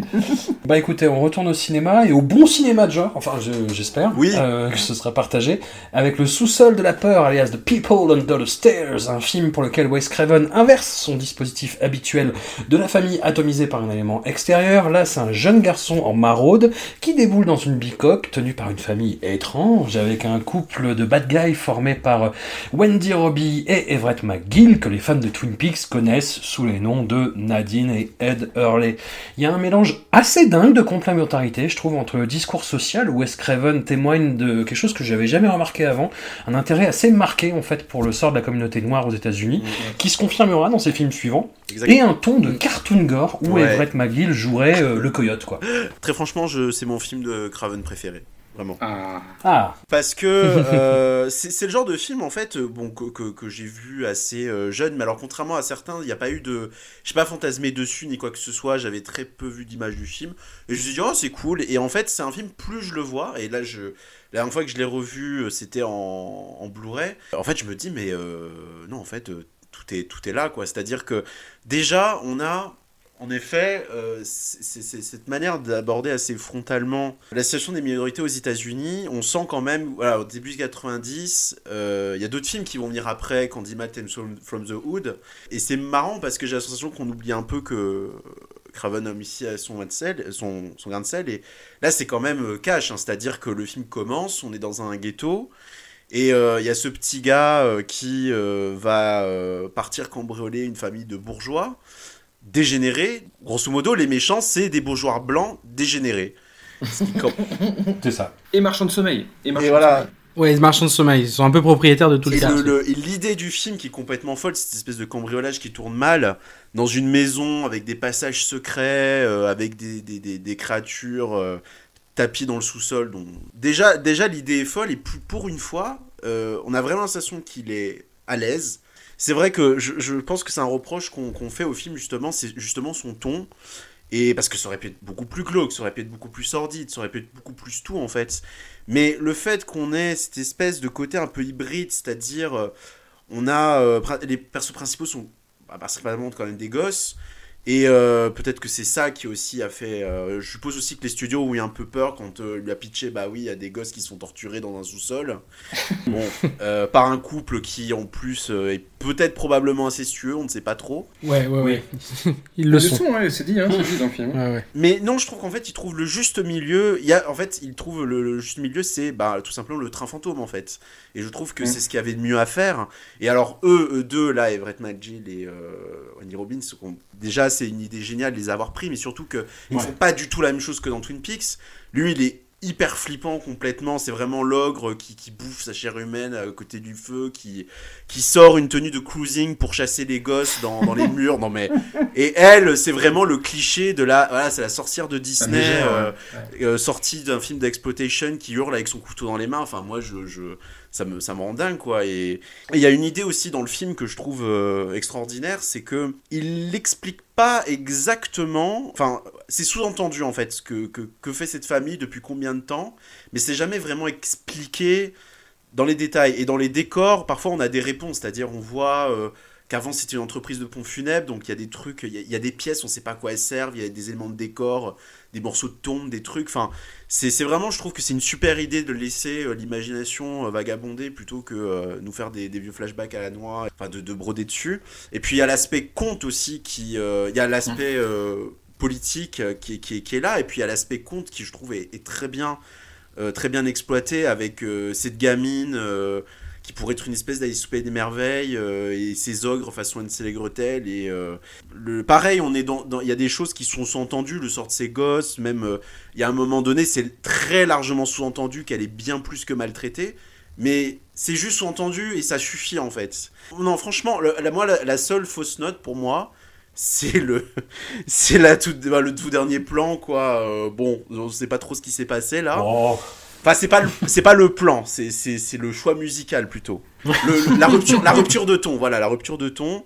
Mais bon, c'est, pff, c'est vraiment pour trouver la bête noire parce que je trouve que vraiment c'est. c'est... Puis c'est un film qui vieillit bien en plus, je trouve. Vraiment. euh, Ouais. carrément. Juste le look de Ving Rhames et le personnage de Ving Rhames qui est pas ouf. Oh, je. Mais, Ouais, mais mais encore, ça va, c'est logique. Le look C'est de Ving logique, Rhames, ça va. c'est c'est de l'époque, c'est la Zulu Nation, quoi. Enfin, Oui, oui. Ouais. Complètement. Mathieu, du coup. Eh ben, écoute, euh, je me range de- du côté de l'avis de Jérémy. J'ai- j'ai- je pense exactement la même chose, si ce n'est que euh, la- l'aspect conte euh, qu'on évoque dans. Alors, c'est c'est extrême, c'est flagrant dans Le sol de la peur, mais c'est c'est donc c'est un. C'est un aspect assez euh, important dans la filmographie plus généralement de, de, de Craven. Ah bah, ça va revenir dans le suivant, mais bon. Exactement, ça revient notamment dans le suivant, et puis même, même euh, il l'avait reconnu, euh, mais, mais c'est vrai que c'est quelque chose qu'on va retrouver plus tard dans, dans sa filmo, euh, cette espèce d'idée de que en fait la naïveté peut, côtoyer le macabre assez, euh, facilement, assez aisément.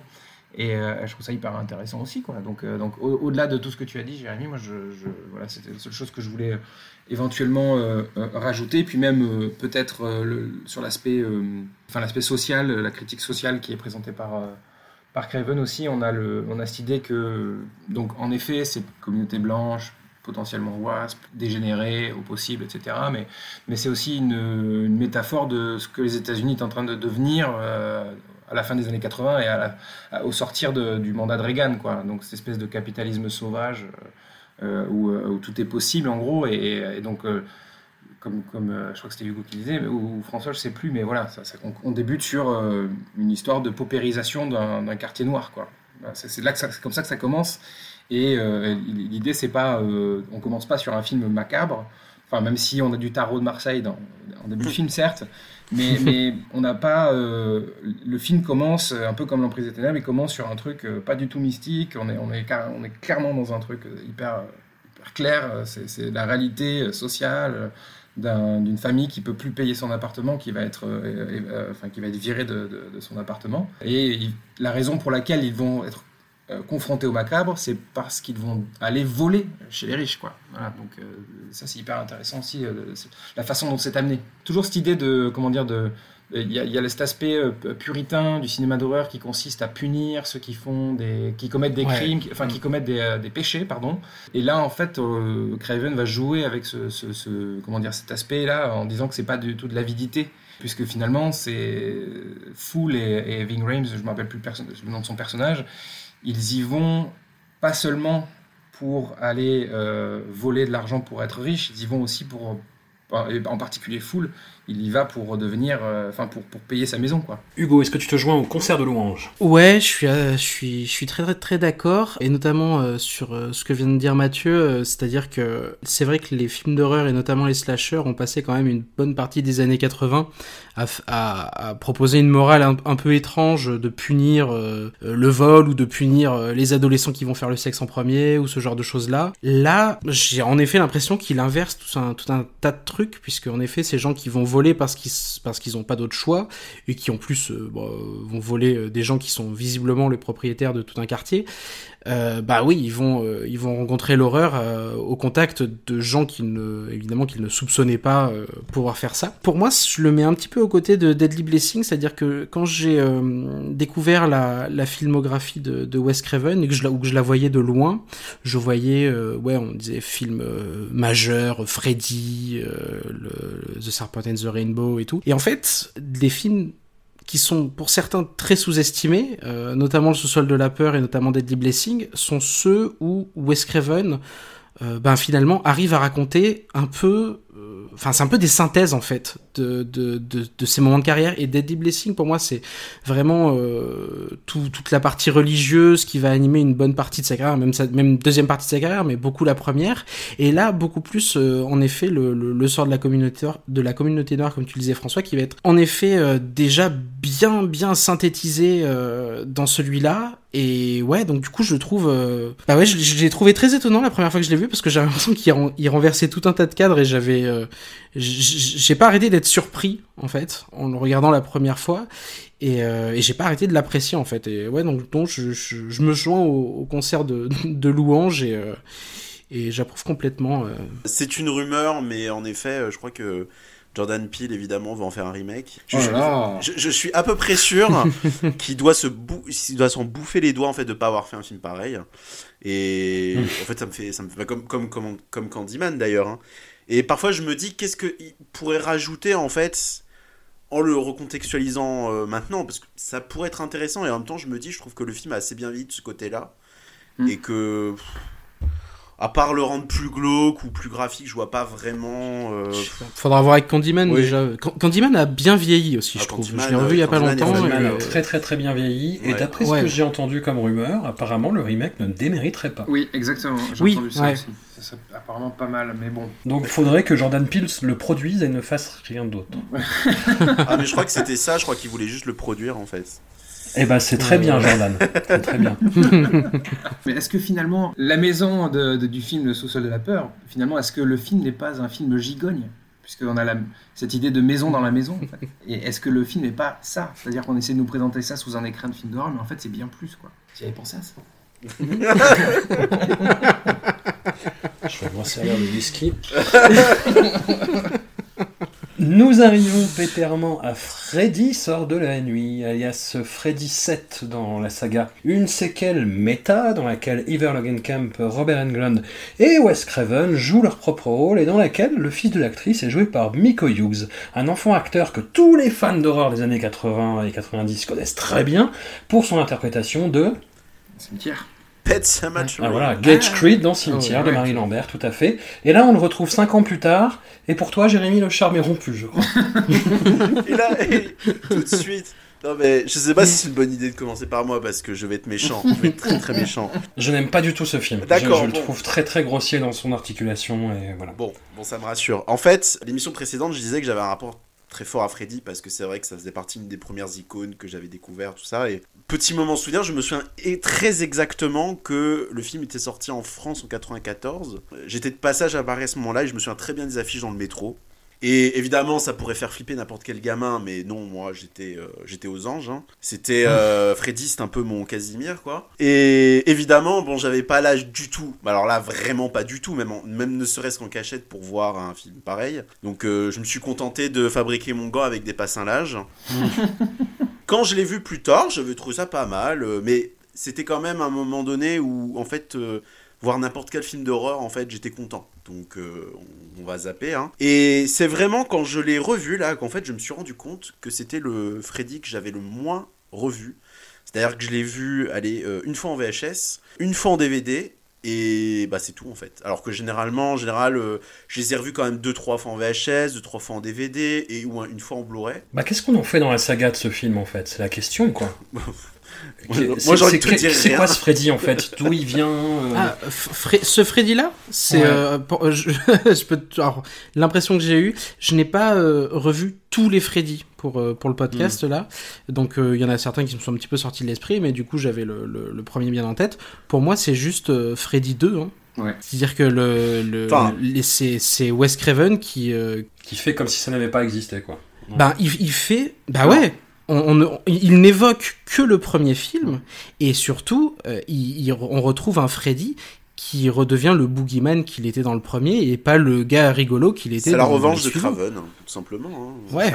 Et alors, alors- et dans les faits, c'est en vrai, c'est Freddy 3, puisque du coup, le- l'histoire de, de Freddy sort de la nuit, c'était c'était l'histoire d'origine de, de Freddy 3, apparemment. D'accord. Qui ensuite est devenu euh, ce qu'il ce qu'il est devenu, et qui est d'ailleurs une bonne, comment dire, un bon volet de la saga, hein, le, le 3, faut, faut le rappeler. Est-ce que vous voulez que j'annonce mon moment Michel Haneke ou pas Ouh là là Je vais, me- je vais, je vais finir boire la bouteille. Ouais, ok, Vas-y. très bien. tu fais ça, François, pas de problème. non, non, non, euh, euh, alors attention, c'est très scabreux en plus, mais j'adore faire ce genre d'analogie complètement. euh, Oh là là. pété. Vous voyez Non, cette première séquence qu'on voit dans le film, Ouais. Mais moi quand je l'ai vu, ça m'a fait penser à Caché. La séquence d'exposition de Caché, quoi. Euh, mais Moi, j'ai pas vu caché, donc euh, je Je n'ai pas vu Ah, caché non peux plus. pas ouais. comprendre. Alors, donc je vais raconter ce qui se passe dans Caché. C'est dommage parce que du coup, le Oh. plan, le plan est superbe en plus, c'est dommage. Oui, je pèse mes mots, le plan est superbe, François, tu m'entends? Euh, le, plan de Michel Lequeux est superbe. Je vais, je vais aller tousser à côté. Alors, en gros, en gros, le, le, euh, le- le plan de, le premier plan de, de Caché, c'est. euh, on entend Denis Lautel et Juliette Binoche en train de parler et on voit le plan sur une maison et c'est leur maison. Et sauf qu'on a l'impression que on filme juste leur maison et qu'on les entend parler dans la maison, sauf que nous on est en train de regarder une vidéo de leur maison qui leur a été envoyée ensuite. Donc Ça me rappelle en- quelque chose. voilà, donc en quoi, voilà, en quoi, en quoi euh, euh, ça ressemble à Freddy sur la nuit, c'est que dans cette première séquence, en fait, il annonce tout. euh, il- il, euh, Craven rebat complètement les cartes. D'ailleurs, il apparaît lui- lui-même dans son propre rôle, donc en fait, il, il- il bouscule encore plus le truc. Le, le truc, c'est moi, ce que j'adore dans ce film-là, plus généralement, c'est qu'en fait, ça questionne ce qu'on voit. En, tout, cas, plutôt ce qu'on veut nous montrer, quoi. Euh, Ce que, donc, ce que, Craven veut nous montrer. Euh, le, film, il a pas de générique. Il commence direct comme ça. Euh, on ne sait pas si on est dans un film, on ne sait pas si, si- enfin, on, je sait pas dans quel monde on est, quoi. On ne sait pas si on est dans la fiction, dans la réalité, dans, la, réalité fictionnée. Et, justement, ce qui est intéressant, c'est que ça va, ben, ça préfigure un an plus tard le Scream, quoi. Et que, et que justement, c'est qu'est-ce qu'on montre du cinéma d'horreur, à quoi est-ce qu'on est censé s'attendre. euh, Est-ce qu'on peut s'en tenir aux règles qui sont fixées par le, par le cinéaste lui-même Euh, Voilà, et donc euh, il y a un côté détricotage dans, dans Freddy sort de la nuit Ouais. euh, que je trouve hyper intéressant. Alors c'est, j'aime pas le terme de méta parce que je trouve que le film justement est pas. Bah, Non mais je- ça va plus loin que le méta. C'est pas, c'est, c'est un film conscient. C'est un, c'est un film conscient. C'est parce que le méta c'est un côté genre ah, c'est trop fun. Le méta c'est trop bien. Regarde le, le- genre le réalisateur nous parle, nous les fans. Non, c'est Bah, pas- il- non justement il est pas du tout dans, dans l'idée de parler aux fans. Justement il est C'est tellement pas- je suis d'accord, c'est il pas est tellement ça. ouais. agacé Je suis d'accord. euh, euh, par le fait qu'on lui, ait, on lui ait pris sa créature et qu'on en ait fait cette espèce de, de, de, de- comme tu disais, euh, Jérémy, de, de Casimir, euh, parce que la séquence là où on, de, de talk show, elle est géniale. En fait, le mec il arrive Ouais. et euh, t'as une espèce de, de musique de téléachat qui reprend le thème de, de Freddy. Lui, il apparaît, il est hey, salut les enfants, et tout le monde est là, ah, Freddy, super. Et, et d'ailleurs, Craven et Robert Englund l'ont dit dans les années 90, comme Jérémy encore une fois tous les gamins adoraient Freddy, quoi. Tous les gamins avaient vu le film, tous les, tous les gamins le trouvaient super cool. Et, et, et Craven rappelle dans le film que justement, bah, c'était Freddy, c'est pas ça. Freddy, c'est un mec qui est censé faire flipper, euh, c'est un des, un des boogeyman originels, et qu'il doit rester comme tel, quoi. Je trouvais ça hyper intéressant. bah, T'avais à la fois les films et la série télévisée qui avait vachement désacralisé la figure de Freddy. Parce que la série, en fait, je crois que t'as que le pilote où Freddy est vraiment au centre de l'intrigue, où c'est un espèce de flashback justement sur bah, le, le meurtre des parents, comment Freddy est mort en fait. Et le reste, Freddy joue un espèce de gardien de la crypte, Ouais, en fait, sur ça. des histoires où il a pas grand chose à voir, quoi.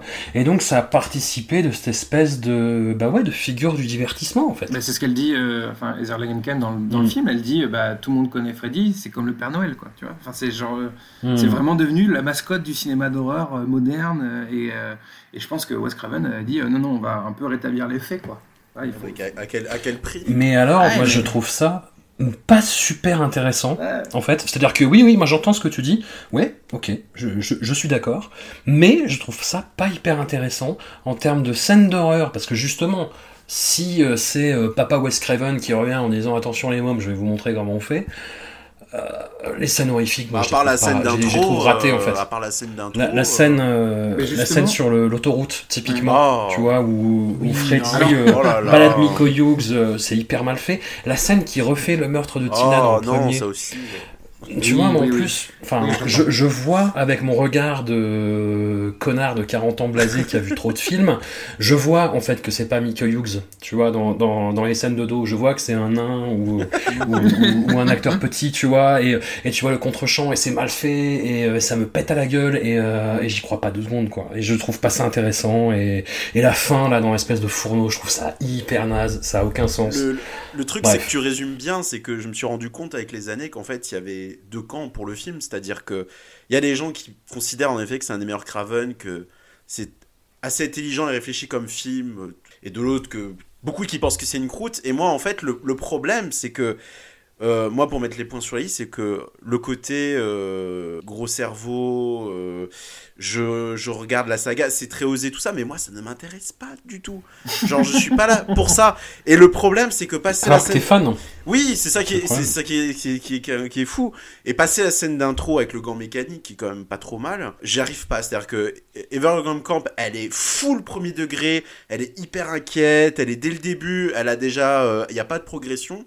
Euh, bon, Michael Hughes, il faut en parler. J'avais un vague souvenir quand même, mais c'est pas possible. Je pense pas qu'ils ont vu les rushs du film en se disant, Hmm, c'est quand même incroyable ces scènes-là. Enfin, je veux dire, il nous fait sa Blair, euh, il, crache, il vomit, il crie, fait des grimaces, il fait des imitations de voix. C'est horrible. À aucun moment, à aucun moment, ça marche. C'est, incroyable les moments où il prend les intonations de voix. Oh mais non, non, non, je, je peux pas croire qu'on ait pu laisser passer ça comme ça, euh, en, imaginant que c'était cool. Le film, en effet, est pas très intéressant. Je trouve qu'il n'y a pas beaucoup de scènes euh, très marquantes ou très réussies. On en revient, mais on tape beaucoup sur le 6, tout ça, mais à la fin, ce côté, euh, voilà, dans le, dans le palais, c'est bien sur le papier, mais euh, je tire la langue, je tire le bras, machin, je finis dans le four comme c'est les gretelles. Autant le côté conte dans ce soldat à peur, je trouvais que c'était très bien amené. Là. Il y a une très bonne idée dans le film, c'est l'idée, en effet, de rendre à Freddy une allure vraiment impressionnante, et je trouve qu'il le réussit plutôt bien, mais euh, par contre, euh, qu'est-ce que c'est que... Enfin, ce- c'est plus un gant, mais... C'est c'est griffes, c'est quoi? C'est Jiffy, Jiffy Energy, là. C'est c'est- Qu'est-ce que c'est que ce bout de plastoc? Je- J'avais pas du tout le souvenir que c'était...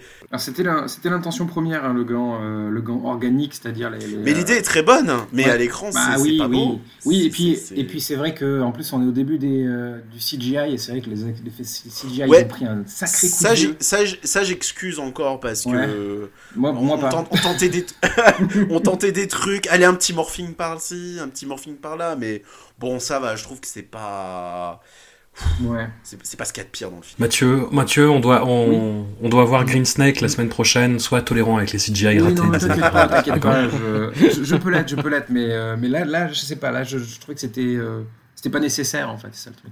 Néanmoins, moi j'aime beaucoup le, le côté justement euh, bah, monstre de conte de, de, de, de notre ami euh, Freddy, quoi, et, euh, et notamment le fait justement ce, ce côté. Là, on est, on est, comment dire, on est dans l'absurde total euh, à la fin quand il est dans ce, dans ce four et que justement il essaye de. Il y a cette scène qui est géniale, il essaye de manger l'enfant, quoi. Un truc qu'on n'avait jamais vu avant.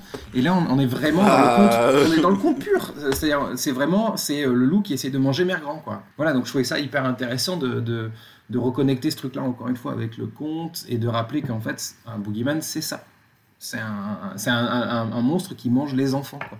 Et c'est qu'en plus, il y a aussi une- toute une réflexion sur donc le boogeyman, euh, mais donc le, pas, pas seulement le boogeyman euh, euh, en tant que représentation euh, fictionnelle euh, dans des films, mais c'est aussi euh, le boogeyman de la réalité, puisqu'on a toute cette histoire sur le stalker de Heather Langenkamp, Ouais. euh, qui finalement s'avère être Freddy, mais, mais tout au, au début, pendant je crois une, une petite demi-heure, on se rend compte que Heather Langenkamp est harcelé par un mec qui arrête pas de l'appeler au téléphone, et euh, je trouvais ça aussi intéressant, le côté, euh, comment dire, qui sont les vrais boogeyman en fait Est-ce que ce sont les, les fictifs ou est-ce que c'est les prédateurs de la vraie vie quoi Voilà. Et je trouve que justement, alors il faut savoir que Heather Langenkamp a été harcelé euh, euh, sans cesse au téléphone, donc c'est un, truc qui dont, dont Craven s'est inspiré.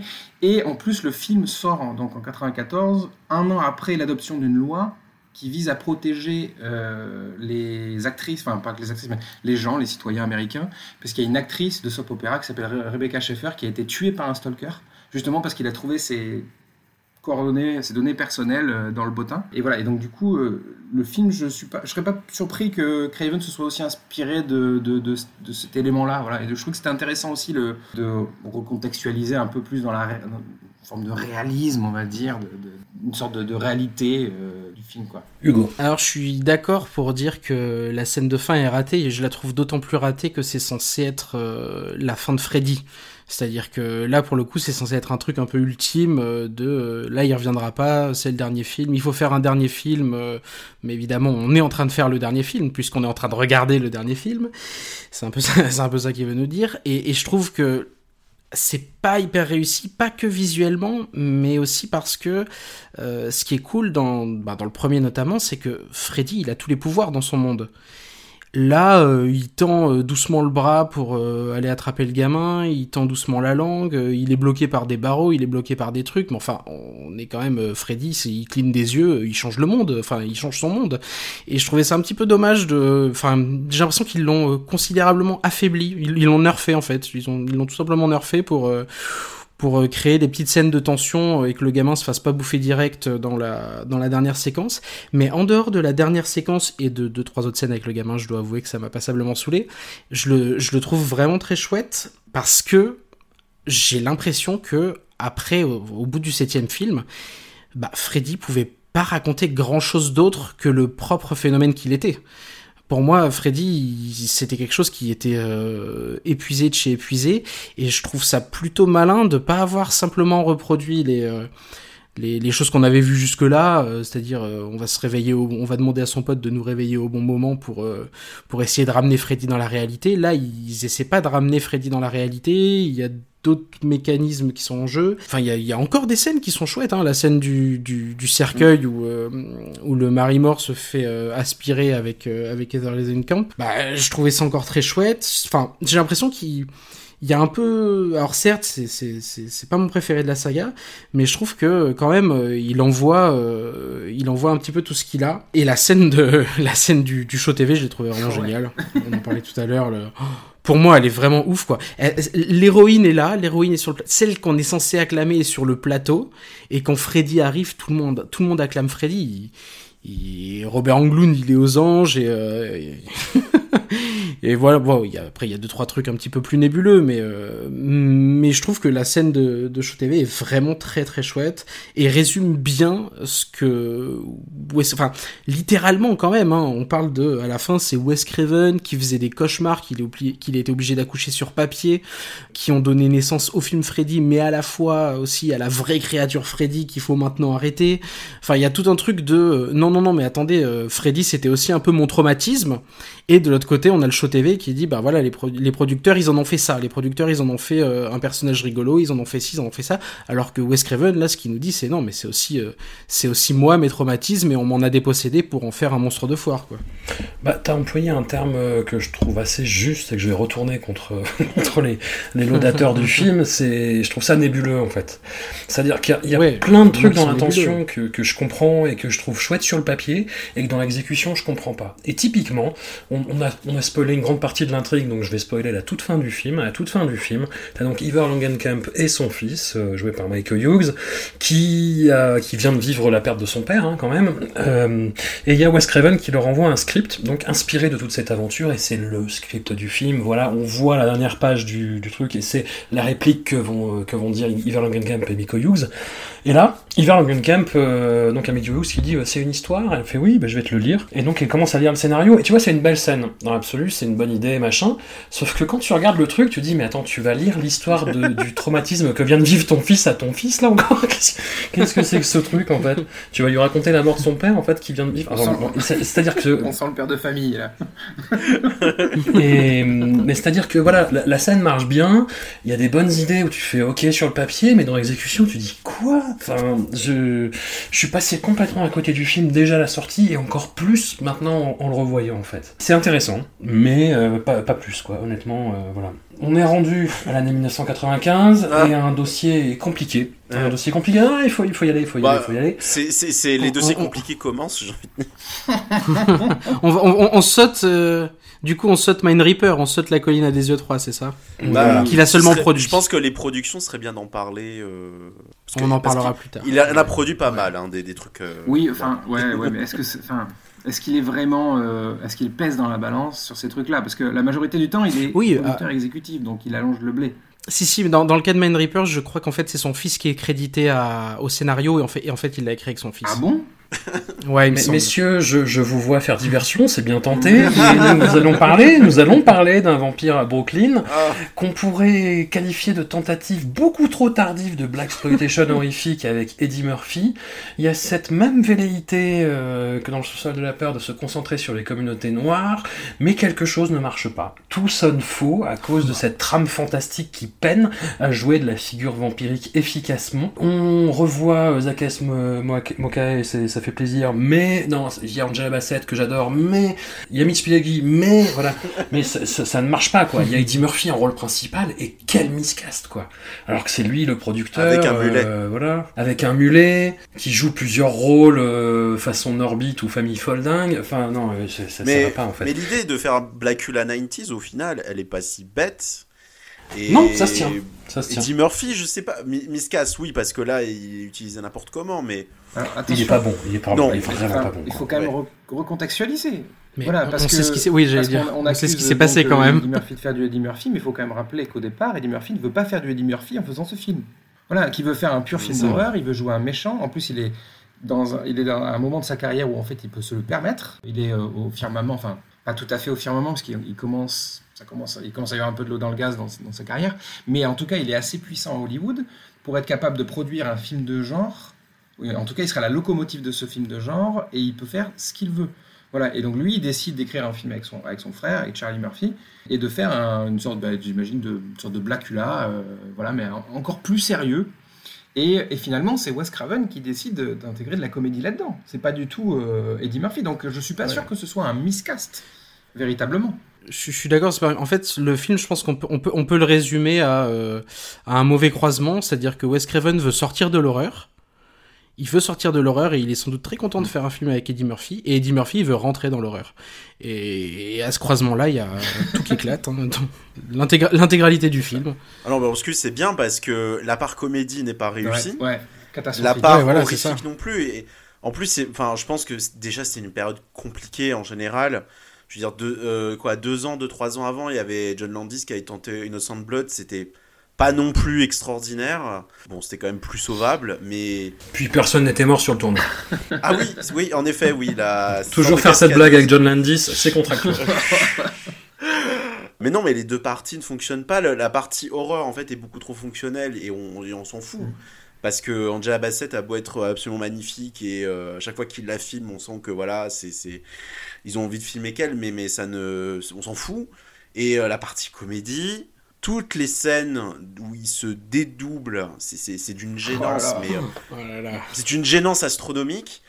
Ah, le- la scène du Oh pasteur. là c'est là, quand mon même- dieu. Alors à l'époque, Oh quand, je, là là. Quand là- je l'avais vu ado, j'avais trouvé ça vraiment abominable, mais non, en fait, non, c'était vraiment abominable. Il y a juste, je retiens juste qu'un chat qui explose et un chien qui explose. Alors, je ne sais pas ce qu'il a. Le, gag du chien m'a fait rire. Je suis désolé. Je, c'est pas bien. On doit pas tuer des, animaux gratuitement à l'écran, mais je sais pas ce que ce gag à la, à la Zaz euh, figure là. Tout le monde en plus, en plus, on passe, on passe. Enfin, les gens voient le chien qui vole quand même. Et puis après, bon, ça arrive tout le temps. On s'en fout. Et euh, je ne sais pas, je ne sais pas ce qui s'est passé pour que deux animaux explosent comme ça, mais Il y a un problème hein, d'ailleurs dans ce que, en général dans le film, dans ce que les personnes voient. Oui, et ne voient pas. Parce que pareil, le fait que euh, là, son, son serviteur, celui qui transforme en goule, hein, parce que c'est quand même un, un- un- ça reste un Dracula, il y a euh, celui avec qui il vit, qui s'étonne à peine de lui, ver- de lui voir perdre une main, euh, que sa peau devienne dégueulasse, euh, de perdre un œil, et on a l'impression que tout le monde ne voit pas tout dans les personnages du film. C'est très étrange. Il y a une, enfin, je pense que c'est- pareil pour le chat et pour le chien en l'occurrence, mais euh, il y, a, y son propriétaire là euh, qui, qui fait bah alors killer t'es où euh, Enfin, alors que le truc a pris quand même de la dynamite par le dessous. Je suis d'accord, je, je comprends pas pourquoi en fait. Mais un truc par contre que tu avais dit à l'émission précédente, et c'est vrai que c'est le. Enfin, le film, je trouve globalement nul. C'est un peu. Voilà, j'ai pas envie de, de- de l'achever, mais il y a un truc dans le film que, que, que j'aime bien. C'est.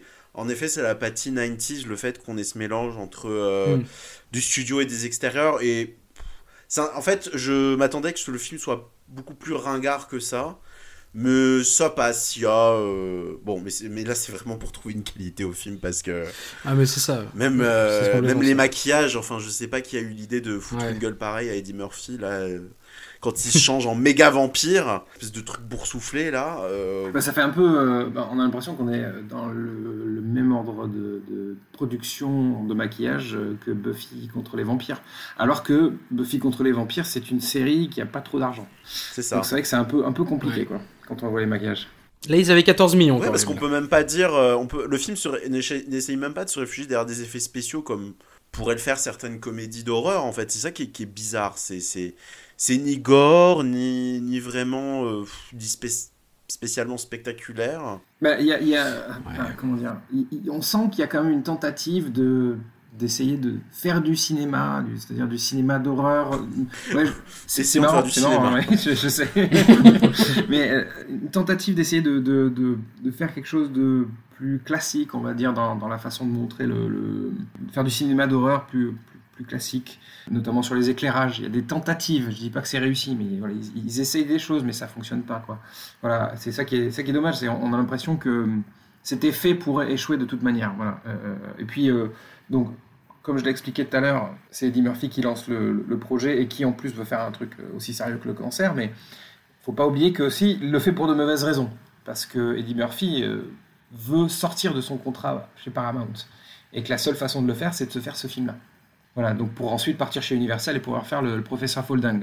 Vous imaginez la rétribution, euh, en plus, pour aller faire le, voilà, mais bon, il, veut faire ce film-là pour justement se débarrasser de son, de son, contrat euh, et, euh, et être un peu plus libre. Voilà, donc déjà, c'est, le film partait sur de très mauvaises bases, parce qu'il- il partait sur de mauvaises intentions. Après, je trouve que c'est intéressant de voir le film pour... C'est pas réussi en effet, mais quand même, on voit Wes Craven en tant que euh, réalisateur cette fois-ci. Puisque c'est le premier film, si je dis pas de bêtises, en tout cas au cinéma, parce qu'il a, il a fait, il a fait de la télé, mais euh, au cinéma, c'est le premier film qu'il réalise et il réalise uniquement. Euh, il fait pas du tout le scénario, il fait pas du tout la production, et donc il peut se mettre à profit son savoir-faire de cinéaste, on va dire, pour euh, pour une histoire qui n'est pas la sienne. Voilà. Donc alors c'est pas réussi, mais bon, je salue la tentative. Voilà. Tentative, il y a eu.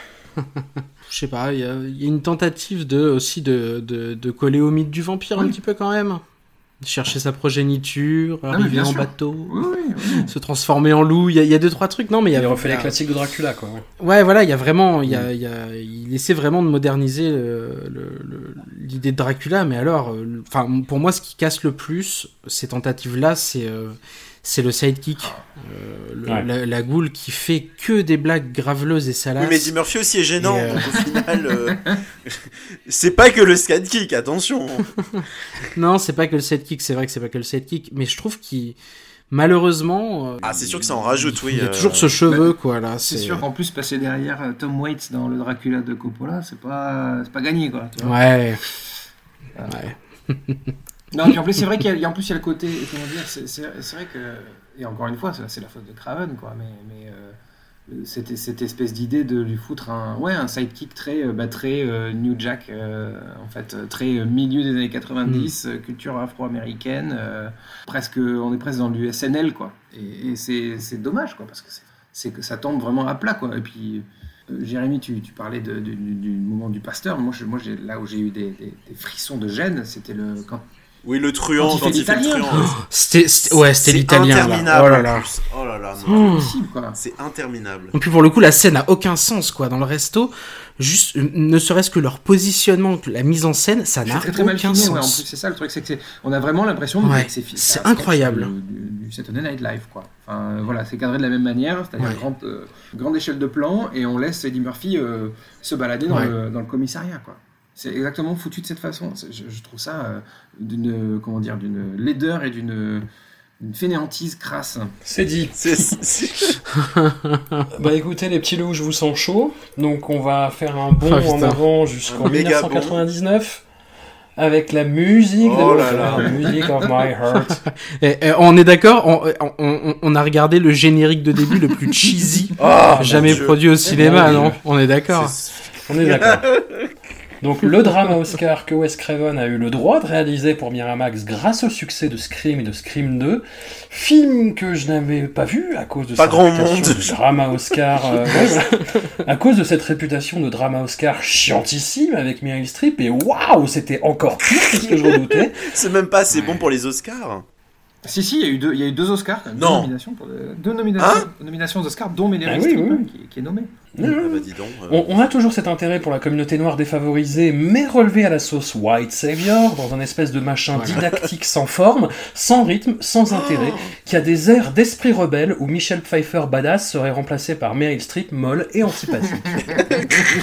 Non mais la dernière fois pour rigoler, je disais que L'été de la peur, c'était un téléfilm de dimanche après-midi pour M6, mais là pour le coup, Ah ouais. C'en est vraiment un. Mais vraiment. Mm. Et encore, je suis persuadé qu'il y a des téléfilms sur M6 qui sont plus captivants. Parce que là, il y a quand même, euh, niveau dramaturgie, je veux dire, c'est. Interminable. c'est Deux heures Et à un moment, il y a un bond dans le temps. À un moment donné, tu te dis, ça y est, elle arrive à ses objectifs, là c'est bon, elle a fait son petit concerto. Mais non, on a un bond dans le temps, il y a encore une heure Mais, mais ça suffit mais, euh, mais alors non, mais vraiment, le pire, c'est que non seulement il n'y a pas de cinéma du tout là-dedans, mais ce qui est triste, c'est que c'est même pas un, un- un- un plaisir genre je sais pas cheesy ou pas parce que je suis moi je suis persuadé qu'il y a des trucs euh, de, de- de- de- des trucs 90s Oui. comme ça euh, que, que, que- qui sont très regardables et il n'y a pas de problème. mais là c'est déjà outre le non rythme et la non mise en scène c'est que voilà il fait passer il y a aucune énergie il y a aucun même ne serait-ce aucun humour aucun c'est flat mais mais mais même euh, même la la même le film visuellement il y a même pas ce, ce côté 90s un peu classe c'est vilain enfin c'est en plus on peut même pas prétendre que ça pourrait être une espèce de, tambouille familiale euh, c'est je suis sûr que même la ménagère quoi se fait chier devant quoi c'est j'ai l'impression que c'est un film pour personne c'est mais la question que je me posais parce que j'ai pas trop trouvé d'infos là-dessus c'est que il voulait vraiment le faire Oui, oui, oui, oui, oui, il voulait vraiment le faire. Euh, mais en fait, Oh, mon moi, moi, quand, alors, j'ai, moi, j'ai voulu y croire. Pourquoi Je vais vous le dire. Moi, j'ai Ah voulu. bon non, non, Ah mais bah, vraiment, parce que, alors déjà, il faut savoir que ce film, j'ai, moi, je l'ai toujours confondu avec un autre film dont j'ai oublié le titre, euh, mais je suis, j'étais persuadé que la musique de mon cœur c'était avec Barbara Streisand. Euh, en fait, non, c'est que c'est Meryl Streep. C'est, je confonds avec un autre film dans lequel elle est avec Jeff Ça pourrait, ça pourrait. qui est sorti à peu près au même, à la même époque, mais bref. ah oui mais en Ouais, voilà, ça ça n'a rien à rien voir. Mais j'ai toujours confondu ce, ce film-là pour dire comme quoi il n'existait pas dans ma mémoire. Et quand je l'ai vu, et après avoir fait, parce que je l'ai vu là pour, pour cette session, et a- a- après avoir vu Wes Craven subir tout ce qu'il a subi et, et s'être fait euh, coincer dans un, dans un, dans un, comment dire, dans un moule de cinéma d'horreur, et enfin, enfin, il peut faire le film qu'il veut. Enfin, il peut sortir de cette boîte de films d'horreur dans lequel euh, l'industrie hollywoodienne a voulu le foutre, et, et, c'est raté. Et ben voilà et donc du coup, je trouve ça. c'est horrible pour lui. Parce que le mec, pendant 25 ans, il a attendu que ça. On lui donne l'opportunité, il peut le faire. Enfin, chez Miramax, qui, a le, qui est en pleine bourre. Et ben non. Et donc, du coup, comme quoi, ben, finalement, il fallait peut-être s'en tenir au cinéma d'horreur euh, Wes. Hein Euh, voilà, ça te donnera une, bonne leçon. En, en vrai, au début, moi, je vois ça, je me dis, bon, alors, tu, tu disais, Jérémy, pour qui est fait ce film? Ben, C'est très simple, pour les fans hardcore de Meryl Streep, puisqu'elle est dans 90% des plans. non mais même pas je même pense pas. que si, les vrais fans de Meryl Streep sont là, Euh, ah ouais, super, ouais, super rôle, hein, franchement, génial et tout. Moi, je la vois arriver, elle est avec ses espèces de guenilles, elle est horrible, avec ses petites bouclettes. Il y a Hayden Quinn au début du film, il y a Hayden Je Quinn. renchéris Ouais. Mathieu, mais je la, je la trouve horrible. Et son personnage est antipathique au possible, c'est juste une espèce de vieille prof chiante qui, euh, quand on lui dit d'être un peu moins sévère, dit Oh là là, bon, d'accord. C'est- elle, juste elle- ça, elle est jamais sévère. Elle est jamais. Il y a un truc que je trouve ouf quand même dans le film, c'est que elle arrive, elle dit, euh, on va commencer par la discipline. Elle fait jamais de discipline. Ouais, Ils sont déjà sages, les gamins. Moi, je m'attendais à ce qu'il y ait vraiment un truc. euh, Ils sont adorables. Ils écoutent à ronf. Moi, je m'attendais vraiment à ce qu'on se retrouve en effet avec, euh, avec Esprit Rebelle, et finalement, on se retrouve avec Sister Act 2, quoi. Ah bah, je préfère encore revoir Sister Act 2 hein, putain euh. Ouais, pareil. Ouais. À la limite, le seul truc, le, le seul truc, c'est cette merde famille qui, en effet, au début vient et là, bah, elle accuse d'être un, une white savior, quoi. Et tu dis, ah, il y a une piste. Et puis bon, bah finalement, euh, En, en plus, c'est le seul truc. Enfin, ça résume plutôt bien le film pour le coup, parce que parce que c'est le cas. Je trouve qu'en termes de, de récit, le, le postulat de base qui est de dire, parce qu'on ça démarre quand même comme ça, c'est euh, une femme qui a été mariée, à un- enfin qui est mariée même à, à un gars euh, de la Navy, euh, qui a toujours tout fait pour le suivre, elle a toujours tout fait pour lui faire plaisir. Elle se fait larguer, le gars part avec sa pote, quand même, euh, se retrouve sans thune, avec ses enfants sur les bras. Pourquoi pas Oui. le, le, postu- ok, le postulat de base, c'est- classique, mais pourquoi pas? Le problème, c'est que bah, du coup, cette, euh, cette femme qui n'a pas pu euh, avoir la carrière pro qu'elle aurait voulu, euh, bah, sans doute en partie euh, à cause de son mari, de ses enfants, de sa vie de famille, elle va enseigner dans un quartier défavorisé qu'on nous montre immédiatement comme étant hostile, quoi. Et on, on, on, on voit le quartier de son point de vue, ça a l'air d'être un truc hostile. Alors qu'elle arrive dans le dans le dans la Oui. classe, mais les gamins sont oui ils bavardent va, quoi, hein. mais enfin, enfin elle est- c'est elle est jamais rentrée dans une classe de sa vie, enfin c'est enfin Wes Craven aussi en, en, en l'occurrence parce que c'est ils sont ils sont sages comme c'est pas possible. Genre euh, évidemment euh, à la fin du à la fin du programme, à la fin de l'année, euh, c'était tous des super violonistes. Enfin je veux dire ils ont quand même une courbe d'apprentissage de dingue. Ils sont ils sont un peu tous surdoués. Toutes les conversations avec les enfants sont globalement lunaires parce qu'ils s'expriment tous comme euh, bah des oh, oh, oh, pour aller Ouais, c'est- 10 ans de plus hein, facile. c'est pas ils s'expriment pas du tout comme des enfants. Il y en a pas un seul qui échoue mais attends parce que la discipline, tu comprends Ça permet à tout le monde de réussir évidemment. Et mais je me posais la question quand même euh, plus sérieusement si je, je me suis demandé si finalement c'était pas ça euh, le truc de euh, comment dire ce pourquoi une partie des démocrates appréciaient les Weinstein parce que pour moi c'est vraiment le film des Weinstein qui se veut qui veut parler aux gens qui se croient de gauche en fait ça veut Ça, veut ouais. parler aux ça, démocrates en leur disant regardez nous on fait des films de gauche parce que d'ailleurs les blancs ils vont dans les quartiers défavorisés ils vont même leur apprendre le violon Le message est j'ai vraiment eu cette sensation. Mais ouais, non mais c'est. J'ai vraiment eu cette sensation de film des années très années 90 pour le Ah coup. oui. De, euh, on, on veut montrer ce que c'est que les démocrates qui sont gentils, parce qu'en plus, bon bah c'est Meryl Streep qui, enfin c'est Ouais, parfait là en l'occurrence. et, et puis Wes Craven aussi, mine de rien. On, l'a- on, on en a parlé juste avant, qui, euh, qui quand même euh, avait conscience de ce que c'est, enfin du sort de la communauté noire. Là, euh, ça loupe complètement tout ce que Wes Craven avait fait en plus jusque-là, parce que mine de rien, ce qu'on peut retenir quand même de Un vampire à Brooklyn, c'est que c'est un casting composé uniquement de personnes racisées. Alors que, euh, et, et, et mine de rien, je crois qu'il y a, j'ai même pas le souvenir qu'il y a un Si, a blanc dans le Cassidy. film. Il y a, et- ah si, oui, c'est vrai, il y a, il y a, il y a deux, trois Italiens. Et Mitch Pileggi. Ah, si, il y a deux, trois, ouais, ouais. Il y a deux, trois Italiens. Mais euh, là, en l'occurrence, il rate tout ça. Là, tu vois, le personnage Mm. d'Angela Bassett, il est naze, Dieu. il est transparent. Ouais, voilà, quoi. mais oui, C'est incroyable. quand même, c'est un des mecs qui n'aura rien fait d'Angela Bassett, quoi, qui l'aurait eu dans deux films et qui n'aura rien fait, quoi. Ouais, c'est vrai.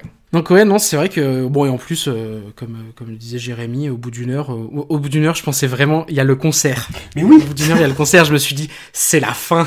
On y arrive, putain, c'était long. Et en fait, non, il on était à 57e minute et il restait encore une heure de film. il faut qu'elle joue à Carnegie. Hall. Eh oui.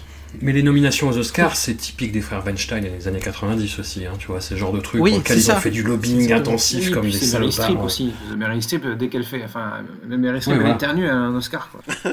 Donc évidemment qu'elle a, elle a une nomination, tu vois, c'est genre, elle aurait fait un scandale si elle l'avait pas eu, en fait. Enfin, tu vois ce que je veux dire c'est- c'est- euh, J'imagine qu'elle a dû l'avoir aussi pour des films bien plus scandaleux, quoique non, sans doute pas, parce que c'est vrai que ce film est particulièrement scandaleux. Ouais, ouais, non, c'est vrai. Mais même, enfin, juste pour rebondir sur la, la scène, donc, enfin, tu, parles, tu parlais de Angela Bassett. Cette scène où elle est en train de Guillerette en train d'écouter de la musique classique là, elle est là, oh c'est trop bien, oh là là. Elle, elle frappe dans ses mains, t'es là, mais t'as l'impression qu'elle a renié tous ses idéaux de, proviseur d'école défavorisée et qu'elle elle s'est fait ha- ha- happer par, euh, par la culture blanche d'un coup, quoi. Tu vois, dans, cette scène-là, je- vraiment, c'est le, discours est pur, quoi, dans, dans ce film en plus. Enfin, c'est vraiment, c'est euh, Meryl Streep, c'est une Prométhée de la culture, de la bonne culture, quoi, qui arrive et qui, euh, qui va dire Regardez, mes petits enfants, je vous donne un violon, et maintenant vous êtes éduqués, tu vois, enfin, c'est, c'est, c'est dégueulasse, hein. c'est du, du, du- c'est du colonialisme moderne, le truc, enfin, c'est euh, affreux, quoi. Oula, oula, oula. Ouais, non mais c'est ça. Hein. Le mot est lâché, le mot est lâché. Bah écoutez, euh, je vous, je vous sens encore plus chaud, donc on va s'attaquer à la pièce de la résistance en fait de, du SUM. Nous enjambons Scream 3 du coup pour passer directement à l'un des pires films de Wes Craven. Je pense que tout le monde sera d'accord. Non, Oh, putain. Ah mais toi, ouais mais toi t'es un vicieux toi.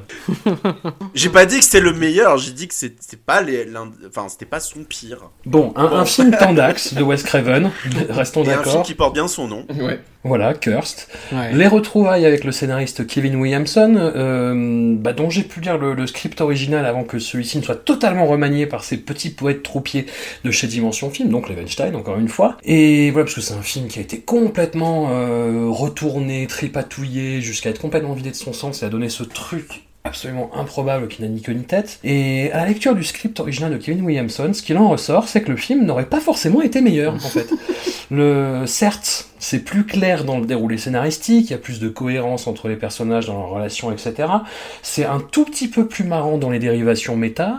On y apprenait, bah, je vous fais un, spoiler du coup, que, que Scott Baio, qui fait une apparition euh, de guest gênant en fait, euh, de espèce de caméo has-been dans la version finale, et ben en fait c'était un des loups-garous, donc c'était assez rigolo, et puis il se faisait, euh, il, se faisait envoyer valser par la louve alpha qui disait t'es un has-been et qui l'envoyait s'emplâtrer dans un mur. Mais quand bien même, le, sen- le projet quand même sentait un peu des pieds dès le départ. Tout l'arc narratif autour de Jesse Eisenberg, alors je sais pas Jérémy si tu vas hurler, mais euh, moi, je trouve que c'est une de ses pires compositions, un de ses pires rôles et le pire arc narratif C'est film. pas son pire rôle, mais Non. je ne le supporte pas En non tout cas, c'est sa pire coupe de cheveux, Ah, c'est sûr. Moi, là où je trouve peut-être le plus insupportable, c'est potentiellement dans Batman vs Superman. Ouais, ouais. Oui, oui. Ça, ça se fight entre Oui, les deux, ouais. je suis c'est vrai. d'accord. Là, euh, C'est ça vrai, c'est passe, mais bon, on a quand même un, un peu envie de le taper, quand même. Beaucoup. Donc il y a, il y a Jesse Eisenberg, les effets spéciaux, moi je les trouve complètement à la ramasse. L'humour, ça ne fonctionne jamais. C'est quand même une catastrophe ce film. Moi, je sais pas. Je... C'est un film. Alors, je, je l'ai découvert. C'est-à-dire que c'est un film que j'ai évité comme la peste parce que, évidemment, il a une réputation effroyable. Mais je connais des gens, ils existent, qui aiment bien le film. Un peu en mode plaisir coupable, hein, s'entend. hein. Camp, Euh, pff, moi, je, enfin, moi, je le trouve pas forcément, mais bon, bah, pas trop, hein. pas trop, non. À part le personnage de Judy de Greer. Ju- Judy Ouais, Greer, voilà. Bof, bof. Ouais. Non, non, mais vraiment, euh, voilà, il y en a qui le trouvent sympa. euh, et je le trouve sympathiquement nul. Voilà, je, je vais pas non plus. C'est, c'est- dès les premières secondes, je me disais, c'est chouette, on est en 1995. et euh, sauf que non, non, non, on est en 2000, euh, de- le film a été tourné en 2004-2005. Et on se dit, ah oui, bon, en fait, c'est pas volontaire. Et en même temps, cette espèce de côté, parce que le film aurait été fait entre Miss Tingle et The Faculty, je pense que ça aurait été beaucoup. La, pilule serait beaucoup mieux passée. Ouais.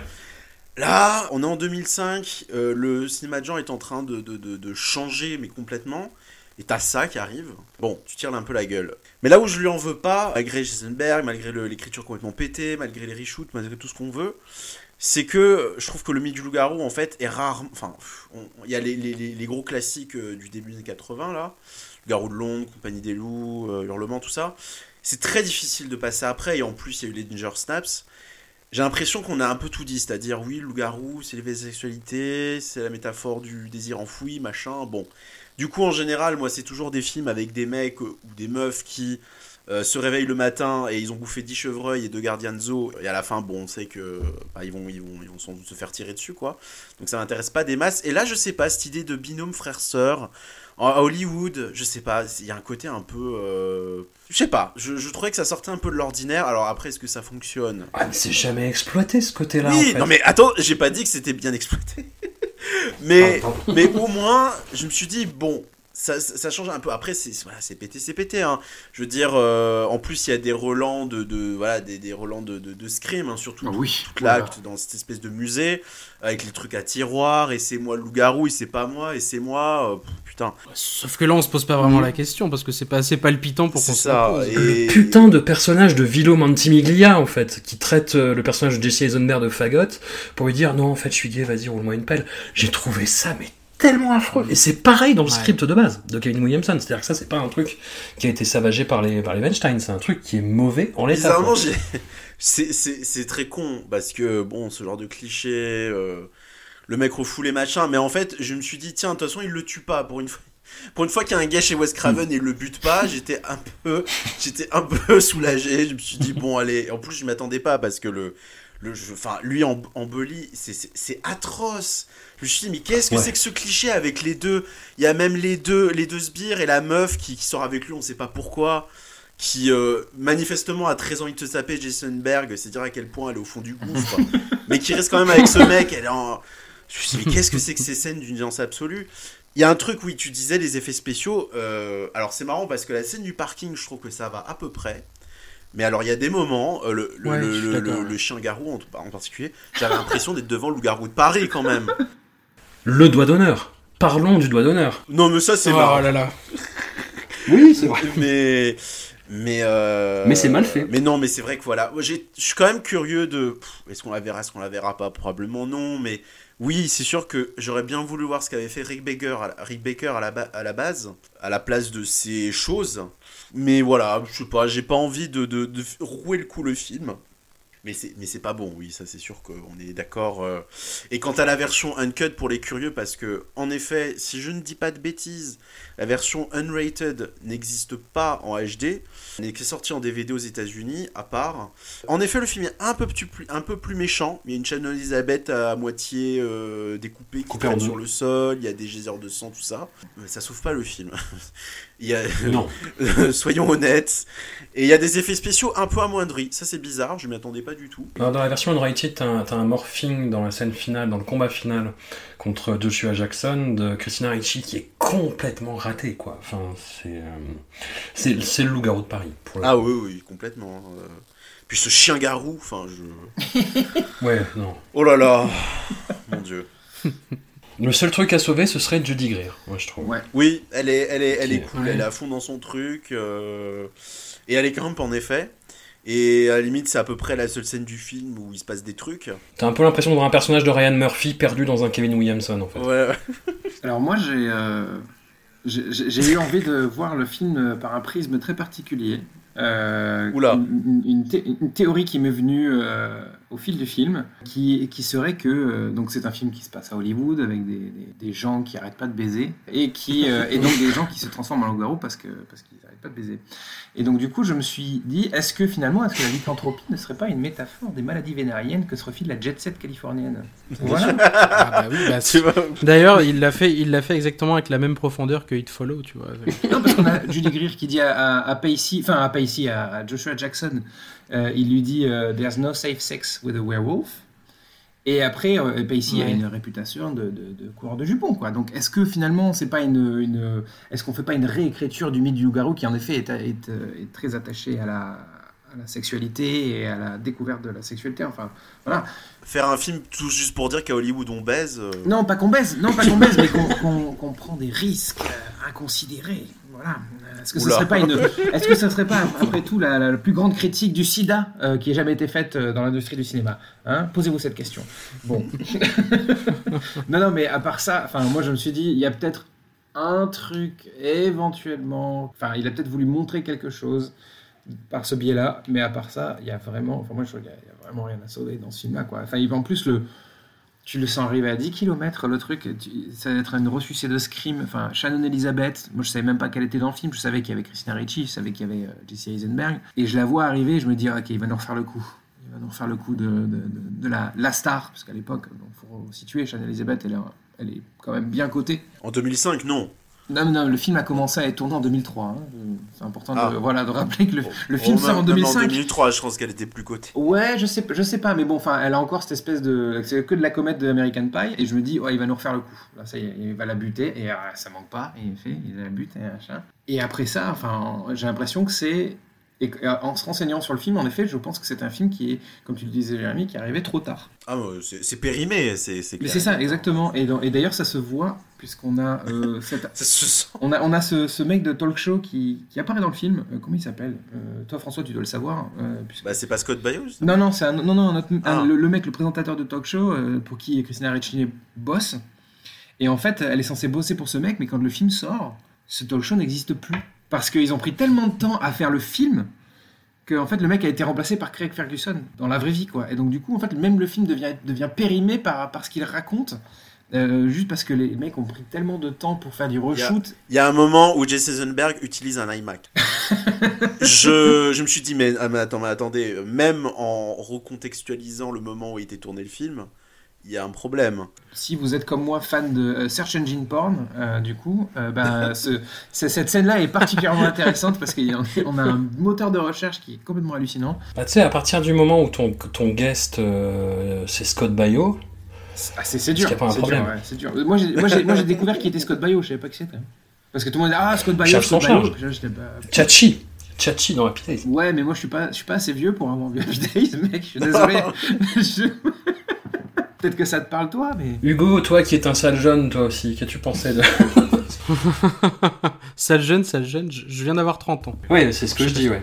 Donc, Savais-tu qui était Scott Baio? Je, non, je savais Voilà. pas. Euh, honnêtement, je savais pas. Que- Qu'en dire? En fait, ce qu'il y a, c'est que autant euh, c'est peut-être ça le seul avantage qu'a Shocker pour moi sur ce film, c'est que c'est que Shocker au moins il m'énerve. C'est un avantage, ça. Bah, disons que celui-là, honnêtement, euh, il me, il m'a laissé ni chaud ni froid, quoi. Mais euh, il me, ouais, il me, il me fait vraiment rien. Et la, la scène, le, le- vraiment le truc, c'est Jodie Greer, du coup, le, le, le loup-garou qui euh, se fait insulter à la fin, parce qu'on on insulte ses jambes ou sa taille ou son physique. Ah, une vilaine peau. du coup revient. Et voilà, elle a une vilaine peau. Et du coup, c'est ça qui fait qu'elle revient pour faire le doigt d'honneur. Enfin, je veux dire, à ce moment-là, oui, ouais, j'ai rigolé, mais alors le film aurait dû avoir plus de scènes comme ça, quoi, pour être au moins, au moins un nanar, parce que là, en l'occurrence, pour moi, c'était vraiment même pas un nanar. Je me suis, je me suis passablement ennuyé, et je suis d'autant plus euh, chagriné par ça, c'est que moi, Kevin Williamson, enfin, du coup, j'ai un peu, c'est un peu aussi les, les, les slashers de, de, de mon enfance et de mon adolescence, quoi. Euh, The Faculty, souviens-toi l'été dernier. euh, Dawson. Je suis pas ultra, ultra fan Dawson. je suis pas ultra fan de Souviens-toi l'été dernier, mais je l'apprécie quand même pas mal. The Faculty me fait rire. Euh, J'aime beaucoup Scream, hein, spoiler pour le, le, le- le prochain épisode. Mais alors là, oh, je trouve que pour le coup, enfin, c'est même pas, euh, enfin, j'ai pas lu le script original, mais je, je, je vois même pas ce qui aurait pu être, euh, ce qui aurait pu être sauvé, parce que c'est c'est même pas que la mise en scène, c'est que tout est, euh, tout est chiant, quoi. C'est c'est vraiment incroyable. Et du coup, ouais, c'est assez, assez difficile parce que c'est un film qui me fait vraiment ni chaud ni froid, quoi. ouais, c'est triste, ouais. Triste, triste, triste. Toi, François, qu'est-ce que qu'est-ce que t'en penses? Moi je l'ai dit, hein, je, trouve, ça abominable. Je trouve que ça ni queue ni tête. Je trouve qu'on sent qu'il y a eu des reshoots. Je, on sent qu'il y a une espèce de volonté vaguement discursive et vaguement méta sur le microcosme hollywoodien, mais qui ne mène jamais nulle part, qui n'est jamais exploité. L'apparition de Scott Baio, je trouve ça sinistre en fait. C'est juste un espèce de, dîner de con avec Scott Baio en fait, euh, pour lequel j'ai pas vraiment de sympathie. euh, voilà, euh, qui, a fait une apparition dans Arrested Development. qui a rejoint la liste des acteurs cancelled parce qu'ils ont soutenu Trump, euh, etc. Voilà, tu vois, je, je, je fais diversion pour parler d'autre chose, mais euh, ah non, moi, je, trouve, je trouve que le film est une catastrophe euh, absolue, quoi. Qui n'est ni faite ni à faire, euh, tout, tout est grossier. Jesse Eisenberg, la, scène où Jesse Eisenberg découvre ses pouvoirs, qui est une scène de lutte euh, gréco-romaine. Ah. Avec les chiens, oui, aussi. Dans la Oh scène là, de lutte gréco-romaine. Mais quel moment de gêne!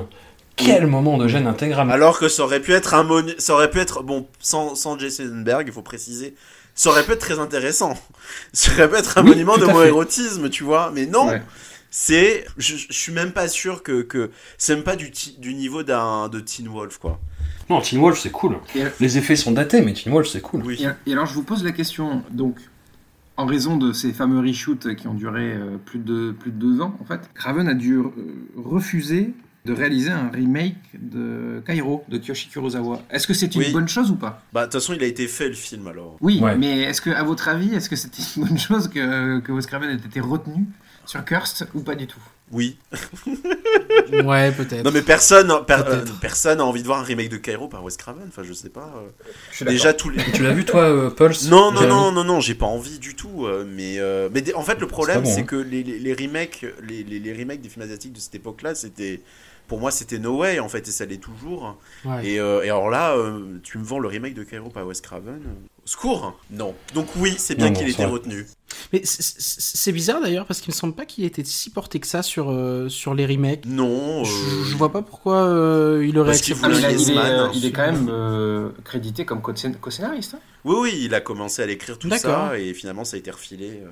C'est ça, exactement. Mais et, ne lui s'est exprimé. Bon, après, c'était ensuite euh, dans la presse, une fois que le- tout, tout ce cauchemar, euh, cœur, s'était terminé, il disait euh, ils m'ont même fait rater un film, j'aurais vraiment voulu le faire. Est-ce que c'était vrai? On on saura jamais. Ah ouais. Mais euh, voilà. Et en tout cas, il s'était prononcé en disant que euh, il aurait préféré aller faire le remake de Cairo, euh, dont j'ai oublié le nom d'ailleurs. Pulse Voilà, Pulse, euh, plutôt que faire cette merde euh, sans nom, quoi. Après que Cursed soit sorti, enfin, il pouvait dire n'importe quoi pour tenter de dire qu'il aurait voulu faire autre chose parce que j'imagine Bah, que c'est c'était ça. le cas. Mais... J'imagine, ouais. Les visiteurs en Amérique, tout ça. La, la même année que Cursed, en 2005, sort Red Eye sous haute pression, un thriller partiellement à haute altitude, même si ça n'a pas grande incidence sur l'intrigue, à deux trois perturbations près. L'ultra compétente employée d'hôtel Rachel McAdams est la cible d'un barbouze joué non sans malice par Killian Murphy. On est complètement dans de la 24 heures chronosploitation, que ce soit dans la gestion des cliffhangers, dans l'alternance entre les dominations d'un protag- protagoniste sur l'autre, dans cette gestion très GTA V dans l'esprit des questions géopolitiques. Je l'avais jamais vu et j'en garde un sentiment euh, un, un peu mitigé, parce que c'est très fun à regarder, Mais c'est quand même pas grand chose. Oui, mais attends, tu, tu, tu sors de Cursed, attends. tu fais ça. Mais ouais. Oui, c'est vrai, c'est Il y a un vrai. c'est truc vrai. qui est fou. C'est Il la fête. fou quand même. Moi, j'avais jamais vu le film, non pas parce que j'avais pas envie, mais c'était un peu une espèce de, de flemme. Allez, on va dire ça comme ça. Ce qui est fou, c'est que dès les premières minutes, on se dit mais. Mais enfin, mais il y a du rythme et le film est bien mis en scène, mais Ouais. qu'est-ce qui se passe? On, sent qu'il veut faire un film, les personnages sont bien dessinés, il y a de l'humour, le concept se met bien en place. D'ailleurs, c'est marrant parce que, ouais, on pourrait croire jusqu'à un certain moment qu'on est dans une comédie romantique. C'est-à-dire les deux Mhm. qui se rencontrent, euh, ah, vous avez la même place que moi Sauf que Cian Murphy a une tête de, de, de- de pervers polymorphe, donc du coup, tu te doutes qu'il y a un, il y a un problème. mais, euh, mais, mais non, mais c'est c'est fou que d'un coup, on se dise, ah bah tiens, il- il- J'allais dire, il fait du cinéma. C'est un peu dur parce que les, scrims sont réussis, mais, mais, oui, non, mais on sent quand même qu'il était, euh, qu'il était euh, bien dans son élément, quoi. Kylian Murphy, ça dépend des films, mais c'est son regard, moi, qui me pétrifie, en fait. Ah oui, non, mais. J'ai l'impression de voir quelqu'un qui s'est trop réincarné, tu vois, et, et qui en a acquis une amertume assez profonde ce que je dis polymorphe. du temps. C'est pour ça. Oui, voilà. On sent qu'il y a beaucoup de choses qui se passent euh, là-dessous. C'est vrai que c'est un peu à double tranchant, de, par contre, de vendre le film comme un. Bon, spoiler évidemment. Comme un concept finalement à bord d'un avion, parce que c'est pas vraiment le cas. Et Ah ouais, non, ouais. il faut quand même préciser, parce que même si le film est fun, tout ce qu'on veut, à partir de la scène du stylo, c'est nimp mais Ouais. c'est tellement n'importe quoi. Euh, déjà, déjà, déjà, le coup du stylo, j'étais un peu. Bon, en général, quand on se prend un stylo dans la gorge et qu'on l'enlève, il y a un truc qui s'appelle hémorragie. Bon, je suis pas médecin, mais, mais non, là, une petite écharpe en soie et puis on peut piquer des sprints sur des kilomètres, c'est pas grave.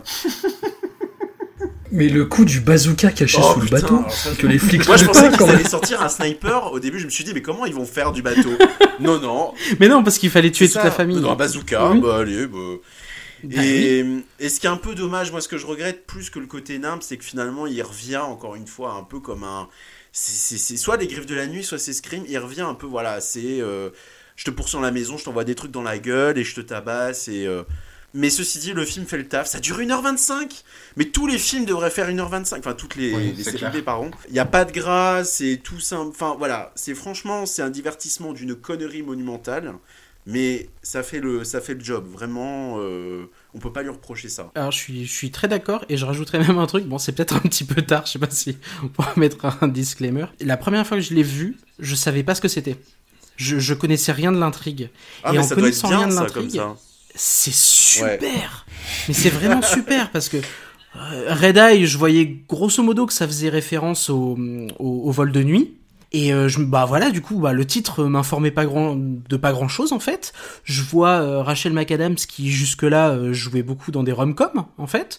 Cillian Murphy qui avait fait 28 jours plus tard, mais Non, bon là, pas- on a l'impression qu'il est plus. euh, Non, et voilà, puis c'est ça. Puis euh, bon bah il, il s'est, enfin moi la manière dont je le voyais euh, en dehors du pervers polymorphe, je voyais euh, ben deux, deux, deux beaux gosses quoi. Enfin c'est c'est le film où voilà on va nous présenter euh, deux belles personnes euh, qui vont être progressivement attirées l'une par l'autre dans un avion.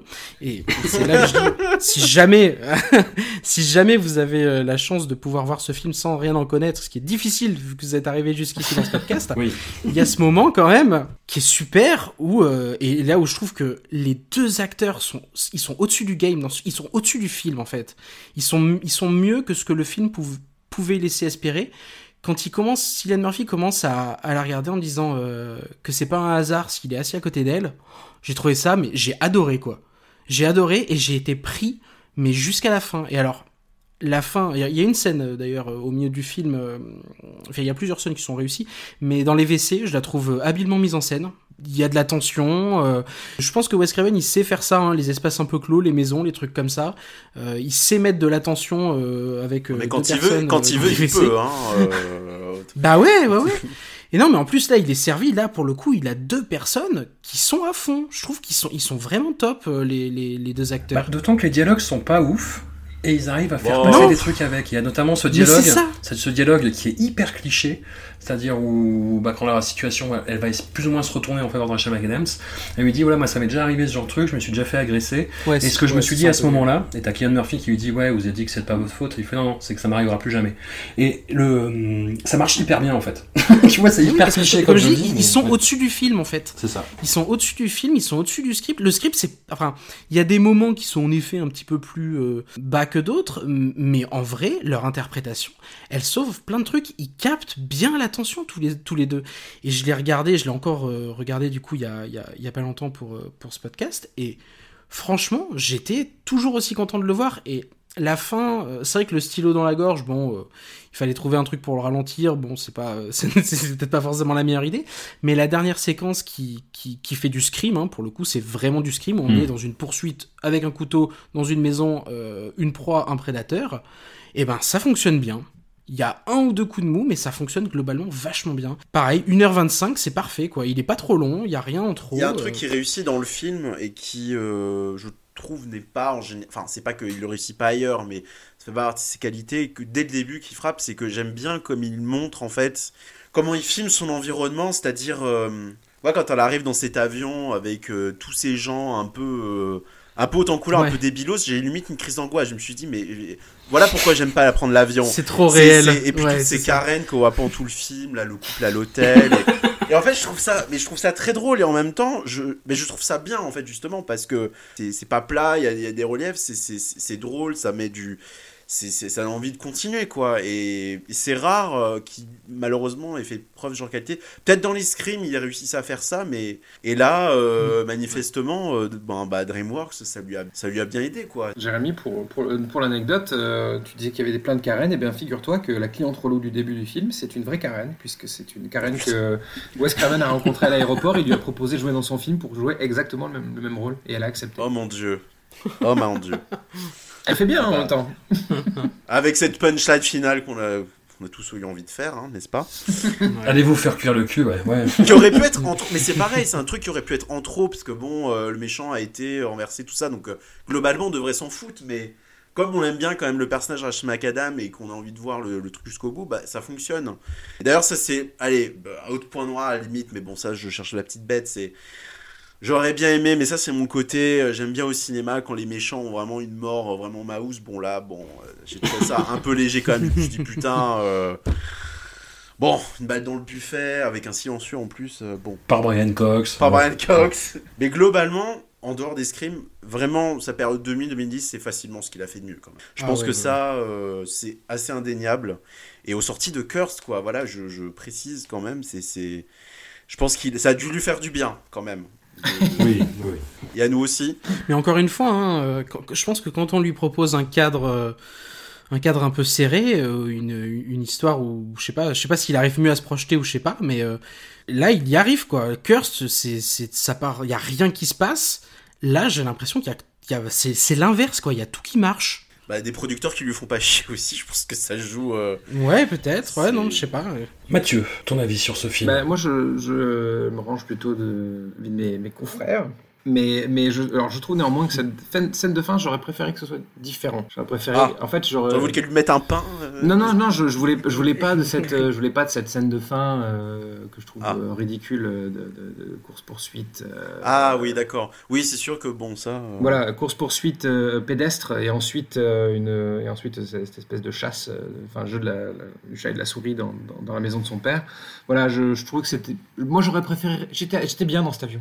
Bah je- oui, c'est ça, c'est c'est ça qui est un petit peu dommage. À la limite, il aurait pu rester dans l'aéroport. Oui, exactement. Ou alors, elle aurait pu juste le, juste le buter Ouais, dans, l'avion. Euh, tout simplement quoi. Non mais ce, non, mais ce que je veux dire c'est que on- on- moi j'ai j'ai aimé cette, ce côté justement euh, euh, claustrophobique. L'espace fermé, elle peut pas s'échapper. Donc la, la seule la, la seule façon de s'en extirper justement, ça aurait été de, de bah, qu'il y en ait un des deux qui meurt. Voilà, j'aurais trouvé que ça, ça aurait pu être- ça aurait pu avoir de la gueule plutôt que de elle qui finit par s'échapper et lui qui la poursuit et lui et, on retrouve dans- on retombe dans ce dans cette espèce de logique, dans ce, de ce code habituel, un peu, un peu usé jusqu'à la corde du, du boogeyman qui revient, et, voilà, et qui euh, peut, Avec sa voix, là. non, et puis surtout, peu importe ce qu'elle fait, elle peut courir le plus vite possible et réussira à la retrouver. euh, Voilà, donc, enfin, on retombe dans, ce, dans, ce- dans ces errements-là et je trouvais ça dommage. Euh, surtout qu'en plus, je trouve que autant justement. Cillian Murphy fait hyper bien le mec inquiétant avec des petites phrases susurrées, autant il est absolument pas crédible en grand méchant Ouais. loup. Oui, avec ses... en plus avec l'espèce de petite écharpe et Ça, ouais, exactement, son petit, son petit châle, euh, voilà, son- Bon, son petit châle d'étudiant en lettres là, euh, ça va pas du tout. Et, euh, et- et voilà, donc et je trouve que ça marche pas, du- ça marche pas du tout. Il, il est très bien dans le, dans comment dire, dans le, dans, dans- la première partie. ouais, non, mais quand c'est quand il fait extrêmement bien le méchant insidieux. Euh, voilà, et, et, et- et après, quand il essaie de, de bomber le torse, de, de hérisser les poils, bah, ça marche pas, quoi. Voilà, donc je je trouvais ça dommage, mais à part ça, sinon, moi j'ai été happé depuis le, le, le début, en fait. Alors, je savais que c'était un film qui se passait dans un avion, ça, ça, je, je savais. Au passage, j'ai appris ce qu'était un Red Eye Flight. Je ne savais Oui, pas. moi aussi, je pas, ne voilà. savais pas. Et du coup, en effet, ouais, c'est ça, ça commence, euh, c'est hyper léger, c'est entraînant, etc. Et puis, euh, puis même, ce qui commence, il, jette des petites clés comme ça, c'est-à-dire qu'en fait, il lui ment jamais dans le film. C'est ça qui est génial, c'est qu'il lui, lui ment jamais. Mhm, quand, elle, ouais. quand elle lui dit Ah, mais qu'est-ce que vous faites dans la vie? Il dit Ah, bah, je tue des gens, et elle est là Ah, mais vous êtes trop marrant Et en fait, c'est, en fait, vrai, putain. Et je, voilà, je trouve ça génial, c'est hyper, c'est hyper bien fait, c'est hyper bien amené. Alors, en effet, oui, c'est un peu euh, cousu de fil blanc, mais. Mais quand même, quoi, il y a un truc qui s'insère, qui, qui, qui, qui est pesant, etc. Et voilà, moi j'aurais voulu que ça continue comme ça. Alors, 1h25, je suis d'accord, c'est très bien, c'est la durée d'un film d'hor- d'horreur, c'est comme ça que ça devrait euh, faire à chaque fois. Mais voilà, moi j'aurais voulu un 1h25 euh, d'un peu plus de. Dans, l'avion, l'avion. voilà, ou avec un, une scène finale évidemment, un épilogue, mais voilà, mais pas, pas, euh, pas quelque chose de, de, de si conventionnel. Bah écoute, je te renvoie à Non-Stop avec euh, Liam Neeson. C'est le, le- le film Non, pour toi, du coup. Non, mais c'est franchement c'est cool. Franchement c'est cool. Non mais vous, non mais voilà, blague à part, vous m'avez convaincu. euh, allez, j'aime bien, c'est sympa. Parce que c'est pas ce que tu voulais dire à la base. T'as pas donné ton avis. Non, j'étais j'étais un peu mitigé parce que oui, je trouvais ça très 24 heures chrono quoi. Enfin surtout la fin. Surtout la fin euh, avec l'enchaînement, euh, j'arrive à m'extirper, euh, l'attentat raté à la seconde près, euh, avec un bazooka. Oui, en plus, en plus, il y a cette espèce de truc. euh, très 24 heures avec chrono. euh, donc Rachel McAdams qui appelle son assistante, l'assistante qui va voir le mec du, enfin de, de- la, la garde rapprochée du, du mec et qui lui dit euh, il va se faire tuer et de suite ah ouais le mec il la croit il la croit direct. Mais oui, mais parce que c'est- son employé d'hôtel préféré. Ouais, et encore, même ça, je trouve qu'il y a des petits trucs qui, euh, tu sais, elle lui dit, elle, elle, euh, elle est au téléphone, elle, elle, elle sait que, grosso modo, elle va pas avoir assez d'autorité pour faire sortir tout le monde de l'hôtel. Elle lui dit, déclenche l'alarme. Ouais. Dans la discussion, elle voit qu'avec sa petite voix, ça va pas le faire. Elle lui fait, tu sais quoi, déclenche l'alarme. Et je trouve que même, même dans ces, dans ces, quand euh, je vais chercher dans ces petits trucs là, tu vois, j'ai pas l'impression de trouver beaucoup de trucs qui me, qui m'embêtent, qui me disent, ah ouais, non, là, euh, c'est un peu chou. Bon, après, voilà, je suis pas expert en sécurité d'hôtel, donc forcément, c'est, ça, ça, ça, ça marche sur moi, mais, euh, mais non, je trouve que ouais non, à part le bazooka peut-être en effet. c'est vrai que j'avais pas j'avais pas capté, mais c'est vrai qu'entre le soleil, le petit bateau sur la mer, le l'immeuble et le bazooka, c'est vrai qu'on est dans GTA 5. Les méchants c'est euh, enfin vraiment ils sont sapés comme des, euh, des cubes des cubains marxistes quoi, et qui parlent russe. Enfin, je veux dire, c'est la description euh, l'archétype du méchant dans les années 80 quoi. Ça. En 2006, Wes Craven est débauché pour un projet de film omnibus dédié à la capitale française, produit par quelqu'un que nous avons interviewé, Mathieu, le bien nommé Chris Boldy. Oui, Jérémy, Oh, je sais que j'ai déjà fait cette blague dans le podcast Zouzou, mais je la ferai jusqu'au bout. Ce film, c'est Paris, je t'aime, une déambulation quartier par quartier avec un casting de malades devant euh, et derrière la caméra. Wes Craven y fait une première apparition en tant qu'acteur dans le sketch de Vincenzo Natali en tant que victime de la vampire jouée par Olga Kurilenko, puis réalise le segment situé au Père Lachaise avec Emily Mortimer et Rufus Sewell. Un couple qui s'engueule, madame le trouve pas assez drôle, lui ne comprend pas l'humour, euh, il se fait mal sur la tombe d'Oscar Wilde, et hop, l'esprit lui pousse, c'est quand même pas C'est vraiment le segment, inter... le segment interdit en fait. C'est ça. Non, bah, on, peut... Oui, oh, non, mais on peut le dire. hein, c'est, euh, déjà, le film, Oui. on en parlait la dernière fois, mais déjà, le film n'est pas extraordinaire. Non. Et, euh, Non. et c'est facilement l'un des pires. Et ben, il y, en- il y en a un quand même. Dans... Alors j'ai revu les segments euh, hier soir parce que je, je l'avais plus trop en tête. Il y en a un quand même dans un, un salon de coiffure. euh, Oui, mais il, il est, oui, mais il est, il est, il Oh. est too much, mais au moins il est intéressant, tu vois. Il y a, y a un truc. C'est y celui que je truc. pense. Ah ouais, ouais, je sais Mais là, il y, a, y deux choses qui sont quand même incroyables. C'est que, outre le fait que ce qu'il raconte n'est absolument pas intéressant, je veux dire, c'est un réalisateur de film d'horreur qui tourne au Père Lachaise.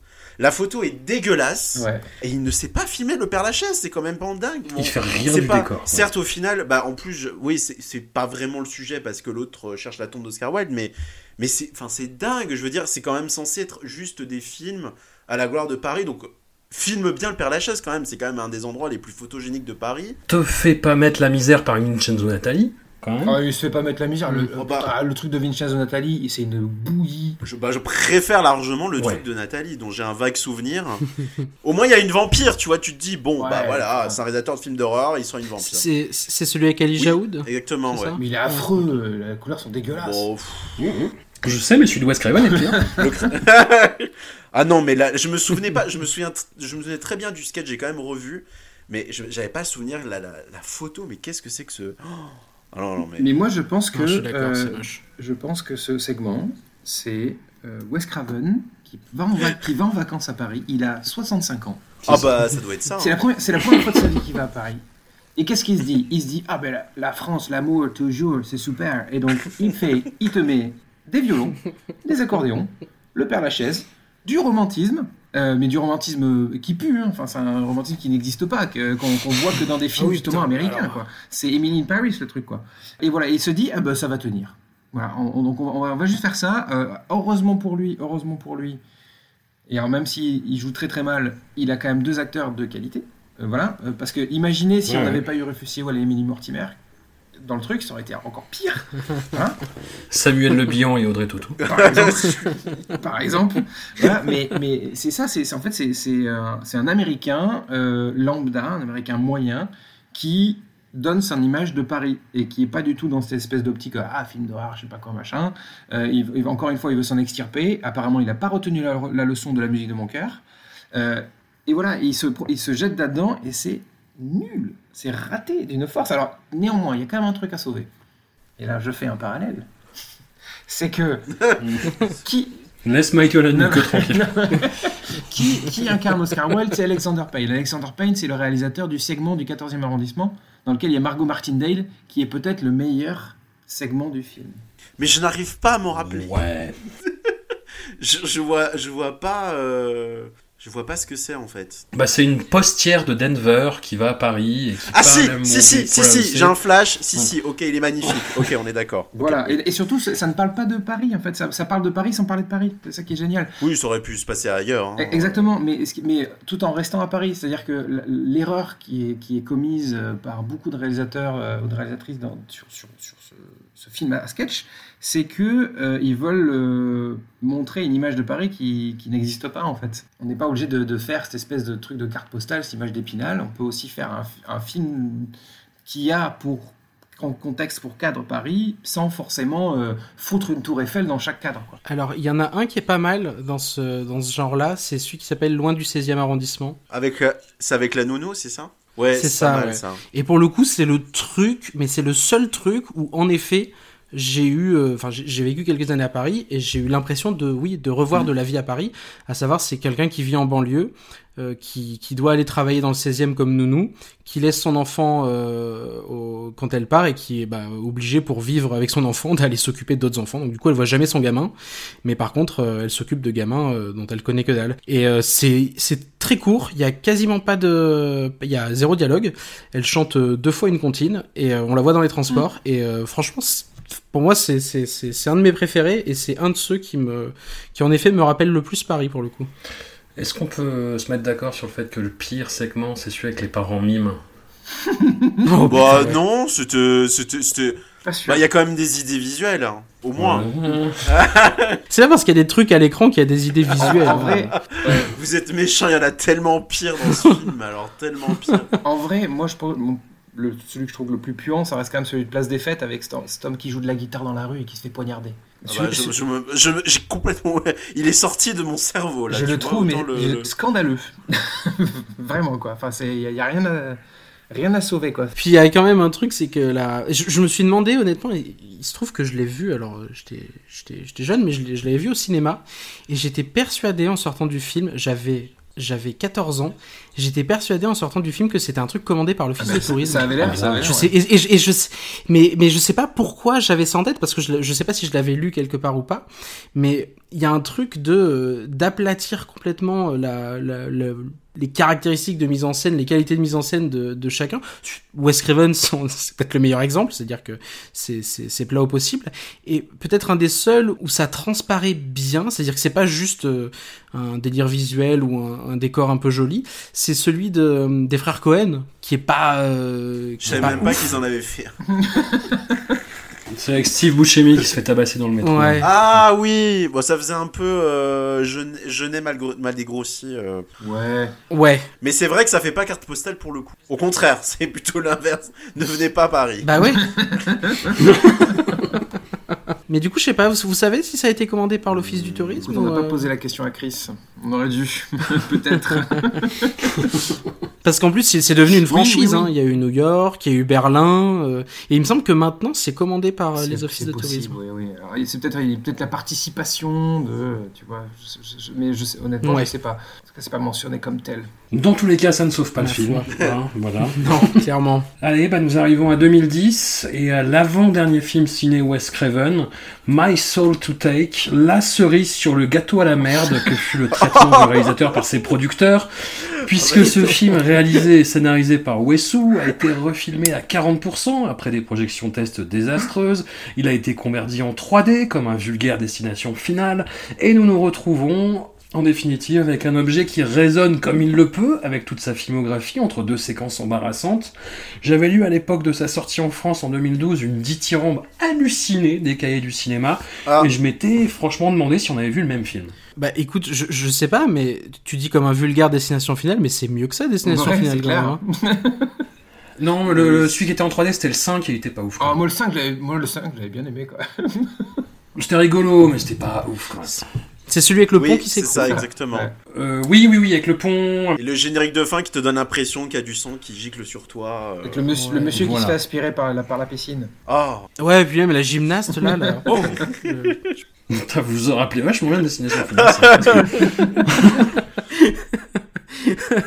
Donc My Soul to Take, c'est- je pense que c'est quand même un peu moins bien que un destination. peu. Euh, euh, un peu beaucoup. Alors, Ouais. Un peu beaucoup. Un peu, un peu Très honnêtement, à la revoyure, My Soul to Take ne tient uniquement que parce qu'on s'est tapé quasiment toute la filmo avant. Euh, déjà, je sais pas ce que vous en pensez, mais les personnalités multiples, comme je le disais dans le cinéma de genre, ça a toujours l'air d'une bonne idée sur le papier et c'est presque toujours un désastre. Et là, oh mon dieu. Bah, c'est- Oh, quand même le, le gros- le- le gros problème aussi, c'est que il y a un côté, euh, j'allais dire c'est l'arbre qui cache la forêt, plutôt la forêt qui cache l'arbre, parce que c'est quand même en finalité très con. Et il y a un Oui. truc, alors moi j'avais jamais vu le film, je, je- je me souviens qu'il avait, il avait une espèce de sortie un peu technique, je savais que il avait des problèmes, tout ça, je me t'ai dit mais qui a envie de voir un slasher en 2010 Pourtant, euh, voilà, moi j'aime bien les slashers, mais là c'était pas, c'était pas le moment, c'était pas. Et alors là je l'ai découvert, et alors Qu'est-ce que j'ai rarement vu une intro aussi pétée de toute ma vie. il se passe, il se passe, il y a des personnages, machin, on comprend rien et tu te dis c'est que l'intro. Et après c'est pareil, t'as je sais pas combien de personnages qui font des trucs hyper chelous. En fait j'ai eu l'impression que le film était écrit très bizarrement, c'est-à-dire que tu comprends la moitié des choses qui arrivent et en même temps je trouve que ça participe au fait que le film n'est pas linéaire et ça lui donne une espèce de charme bizarre. Ce qui veut pas dire qu'il est réussi, hein, attention. hein. Alors, Mm, je sais pas à quel point c'est dû au, au reshoot, euh, etc. Mais moi, il y a un truc qui m'a toujours dérangé dans ce film. C'est que, je vais spoiler direct en fait, Bon, bah, le, le premier meurtre, enfin le premier meurtre Lequel? euh, dans la temporalité, euh, dans la temporalité du film, tu vois, les- le premier meurtre des Riverton Seven. sur le pont. Le premier meurtre des Riverton Seven sur le pont, voilà. T'as quand même Jay, donc la victime, qui se retourne et qui dit Alex. Et après, tu vois Alex qui revient chez lui, tu vois, qui s'immisce dans sa chambre en douce juste après le meurtre. Et tu dis, mais euh, non, ça doit pas être lui. Et puis t'as le film qui te met toute la pression en fait sur son meilleur ami, et en fait c'était lui. Et tu fais, mais attends, euh, c'est-à-dire Parce que, en fait, mais comme tu dis, le film, en fait, est écrit bizarrement, a été remonté bizarrement. Tu sais pas, notamment, tu le sais qu'après que Jay, donc la première victime sur le pont, a aidé à confectionner le costume, et que le costume, que tu ne vois qu'après, en fait, ben... tu vois, il y a plein de trucs qui vont pas, en fait. Même, même, même, les persos, il y a des moments, je comprenais pas ce que disaient les persos. Enfin, c'est très bizarre de dire ça, mais même le coup du condor en salle de classe et tout, met à changer de voix. Enfin, il y a des moments, je me disais, mais qu'est-ce qui se passe dans ce film? Je vous comprends pas. Et vous parlez une autre langue. L'apparition de Pénélope dans le miroir à la fin. Enfin, il y a plein de trucs, tu te dis, mais qu'est-ce que c'est? Il y, a, il y un truc qui est fou aussi, c'est que. C'est ce que je disais, c'est que Craven, on dirait que quand il va pas bien, il se réfugie vers euh, ce qu'il potentiellement considère vers ses gros succès. Donc là, on a un melting pot Freddy, Shocker, et que je te refous un serial killer qui est ni mort ni vivant, machin et tout. Bon, on s'en fout. C'est le bordel. Et ce qui est dommage, c'est que je trouve qu'en fait, le, tueur a une assez bonne gueule. Il pourrait même faire potentiellement peur, mais le truc, c'est que les meurtres sont tellement bâclés. C'est genre, j'arrive, je te poignarde, et puis, oh, allez, on passe à une autre scène. Et il y a une chose, par contre, dans le film que j'ai trouvé très bien et qui est extrêmement rare. Et alors, euh, c'est fou parce qu'on en parlait à la dernière fois, mais Bustillo et Mori n'avaient pas eu droit, euh, n'avaient pas eu ce- ce- ce- cet accord pour euh, le remake des Griffes de la Nuit, s'était fait dégager. Mais pour une fois, dans un slasher, ce sont vraiment des adolescents.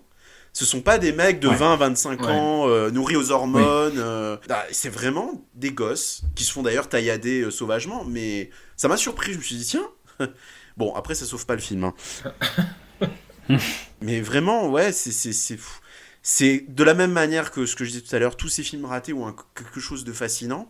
Mais là, vraiment, c'est c'est- je crois qu'en termes de bizarrerie, ça m'a vraiment rappelé l'immortel dans le sens où on sait pas sur quel, le film quel pied danser. Mais là, c'est vraiment un problème d'écriture. C'est c'est- est-ce que ça vient de Craven, est-ce que ça vient des producteurs, est-ce que, enfin, Ça vient du montage, moi, je pense. hein. Enfin, depuis, ouais, du, du, du remontage du film. Ouais. Mais ça vient pas que, je pense que ça ne vient pas que du montage, c'est parce que, euh, euh, comme je te disais en off, François, euh, il y a quelques jours, euh, euh, ce film, en fait, tu, tu, les, les personnages sont tellement creux, sont tellement mal écrits, euh, ils n'ont qu'une seule vertu qui est fonctionnelle, c'est-à-dire que ces personnages-là existent pour être tués uniquement, parce qu'il faut faire du body count, et, en fait, on se retrouve dans, dans, un film qui pourrait être un film à sketch presque puisqu'on a, on a des scènes qui n'arrivent pas à s'enchaîner les unes avec les autres. Alors, c'est du montage en effet, mais c'est pas que du montage, puisque on pourrait comprendre un peu plus euh, les dynamiques qui animent les personnages si on avait un tant soit peu essayé de, de- de les approfondir, de les décrire, de savoir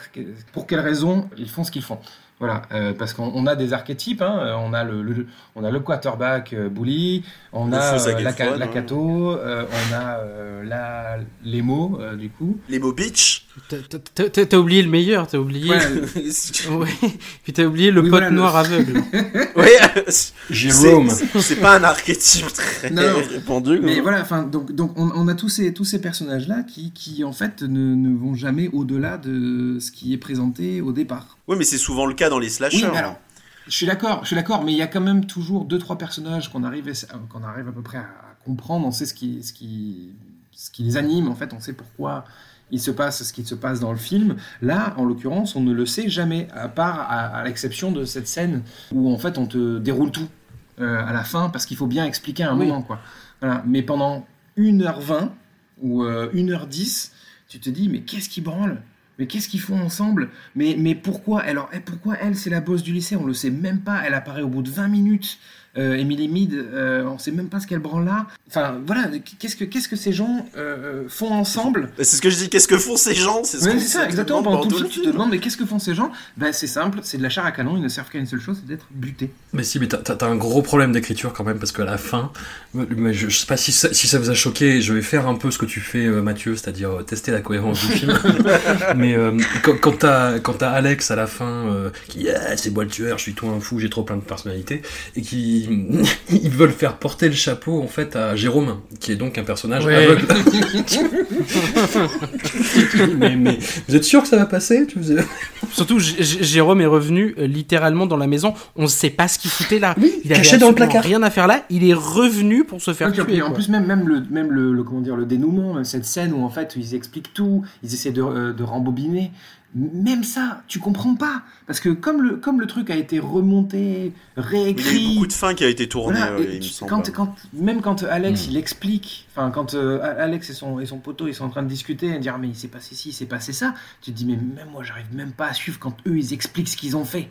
tu vois? C'est pas possible quoi.